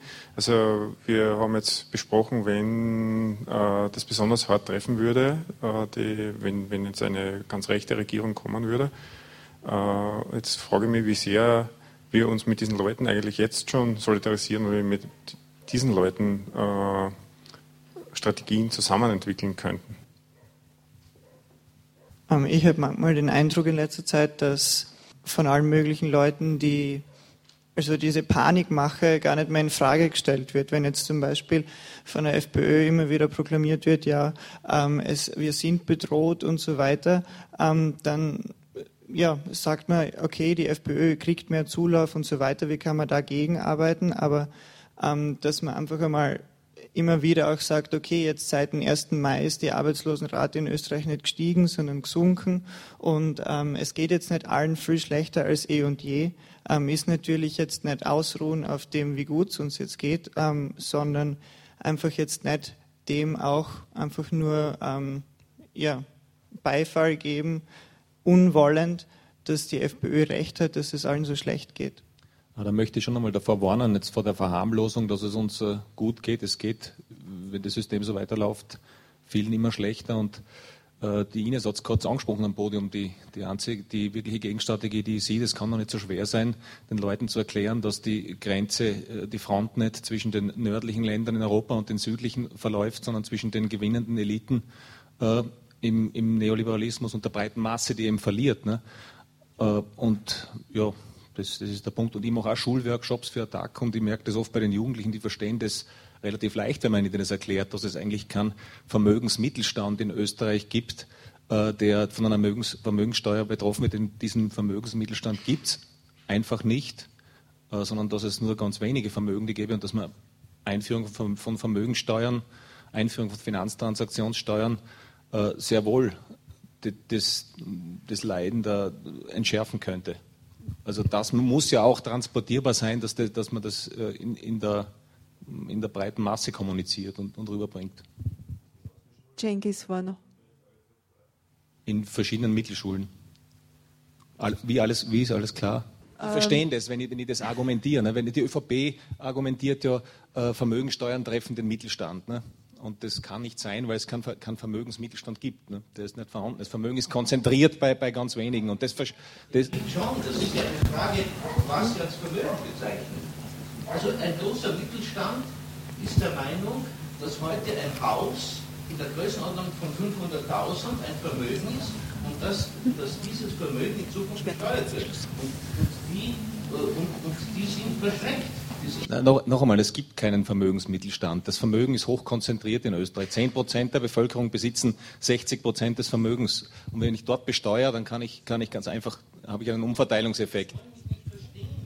Entschuldigung, äh, ich glaube, es macht. Die, Diskussion ja. gleitet jetzt etwas ab. Äh, außerdem habe ich die Macht mit dem Mikrofon und daher. Ja, ich habe genau. Na, es, es, es, ist die Frage, was definiert man als Mittelstand und was definiert man als Vermögen. Aber ich glaube nicht, dass wir das jetzt hier ausdiskutieren müssen. Entschuldigung. Aber es gibt noch eine Wortmeldung, das war der Cengiz und die Veronika und dann ist Schluss. Nicht. Die Heidrun auch noch. Aber dann müssen wir wirklich einmal zum Ende finden ich möchte einen Punkt äh, ein bisschen aufbrechen, ähm, so diese, diese Verquickung mit Neoliberalismus, ähm, vor allem auch den Aufstieg der FPÖ auch mit dem Neoliberalismus gleich zu parallelisieren, historisch. Ähm, ein bisschen schwer, äh, ein bisschen kom komplexer finde das Ganze und auch in, in Verquickung ein bisschen mit Deutschland, äh, weil ja doch äh, in Deutschland zumindest nach den Prozenten es gibt keine rechtsextreme Partei, die, die so viel Prozent hat wie, wie die FPÖ. Ähm, und das aber auch in der Richtung aufzubrechen, dass das, wenn man sich jetzt genau diese Meinungsumfragen, die ja in, in gutes Thema sind, wenn man in Deutschland gibt es halt, gibt's halt immer regelmäßig diese Umfragen auch, dass gäbe es eine, ähm, würde, wie viele Stimmen würde eine Partei rechts der CDU bekommen? Und das ist eigentlich etwas, das sich durchaus im Bereich der FPÖ befindet, ähm, zwischen 20 und 25 Prozent. Nur, ähm, ich glaube, dass da eher mehr die, die politische Kultur einfach äh, mit viel mehr Tabus besetzt ist und auch sehr wohl mit ähm, die, die politischen Diskurse, also die Themen auch andere sind als in Österreich. Ja, ähm, also ich glaube, und, und auch die, die Stärke des Rechtsextremismus in Österreich, äh, sei es was ähm, äh, durchaus Basis bewegt, sei es den Ortstafelsturm ähm, oder ähnliche schon sehr, sehr viel früher angesetzt gibt als, als die Stärke der FPÖ an sich. Ja. Ähm, und ich glaube, dass, dass da schon, dass, da, dass man schon auch ähm, äh, nicht nur von der ökonomischen Ebene her herangehen soll ähm, und sagt, naja, es gibt ähm, äh, das Krisenhafte bedingt dann faschistische, ähm, im, ähm, den faschistischen Aufstieg, ja, sondern ähm, durchaus auch äh, politische Kultur und ähm, eine Ideenwelt, die sich historisch sehr lang in der Bevölkerung halt manifestiert. Ja. Ja, es ist aber auch schon thematisiert, dass wir eine lange Tradition haben ja. Ich wollte noch was sagen zum Thema Schulworkshops. Nachdem ich selbst Lehrerin bin, bin oft wirklich sehr schockiert über den Bewusstseinsstand der Lehrerkolleginnen und Kollegen und ähm, heute zum Beispiel war in den Nachrichten, dass in Großbritannien die Lehrergewerkschaft eine der ersten sein wird, die da äh, protestiert. Und gedacht, da können wir nur neidvoll schauen. Und ich glaube, dass es ganz wichtig wäre, nicht nur für die Schüler Workshops machen, ich meine, ich mache wahrscheinlich eh auch, äh, und für die Lehrer und Lehrerinnen was anzubieten, weil das ist oft so haarsträubend, was die bin auch viel als äh, Beratungslehrerin in Schulklassen unterwegs, was die Schüler und Schülerinnen für einen Blödsinn verzapfen oder was sie glauben, äh, dass ich mich wirklich schreck. Und ich denke mir, da könnte man so toll entgegenwirken, auch als informierter Lehrer, Lehrerin. Aber man bräuchte vielleicht auch noch mehr Inputs. Vielleicht wäre das auch ein, ein Weg, noch mehr in die Lehrerfortbildung hineinzugehen, weil da kann man sicher viel mehr erreichen als mit einzelnen Klassen, ist auch toll. Ja, so, ja, ja vielleicht, dass danke. man da irgendwie das wo auflistet, wo man sich melden kann. Allerletzte Wortmeldung, die Heidrun. Zu guter Letzt ähm, möchte ich mich sehr, sehr, sehr herzlich bedanken für diese Veranstaltung, die hier bei uns im Forum Stadtpark stattgefunden hat. Und ich möchte eine Einladung aussprechen, nämlich wir sind jetzt seit ungefähr zwei Wochen mit einem neuen Team hier zugange im Forum Stadtpark und ähm, haben die Idee wieder hereingeholt, hier ganz intensiv diskutieren zu wollen und wirklich ein Forum bilden zu wollen. Das heißt, wir wollen über diese ganzen Sachverhalte, die in diesen Tagen auch angesprochen worden sind und zur Diskussion gestellt worden sind, äh, die Türen aufmachen und breit diskutieren. Das heißt, eine, eine Art von Unterstützung für all diese offenen Fragen äh, entwickeln, helfen. In diesem Sinne hoffe ich sehr, dass wir uns hier auch immer wieder sehen und dass ähm, wir Anteil haben können an dem, wie sich diese Gesellschaft entwickeln kann. Und ähm, herzlichen Dank und guten Abend. Ja, danke, Heidrun.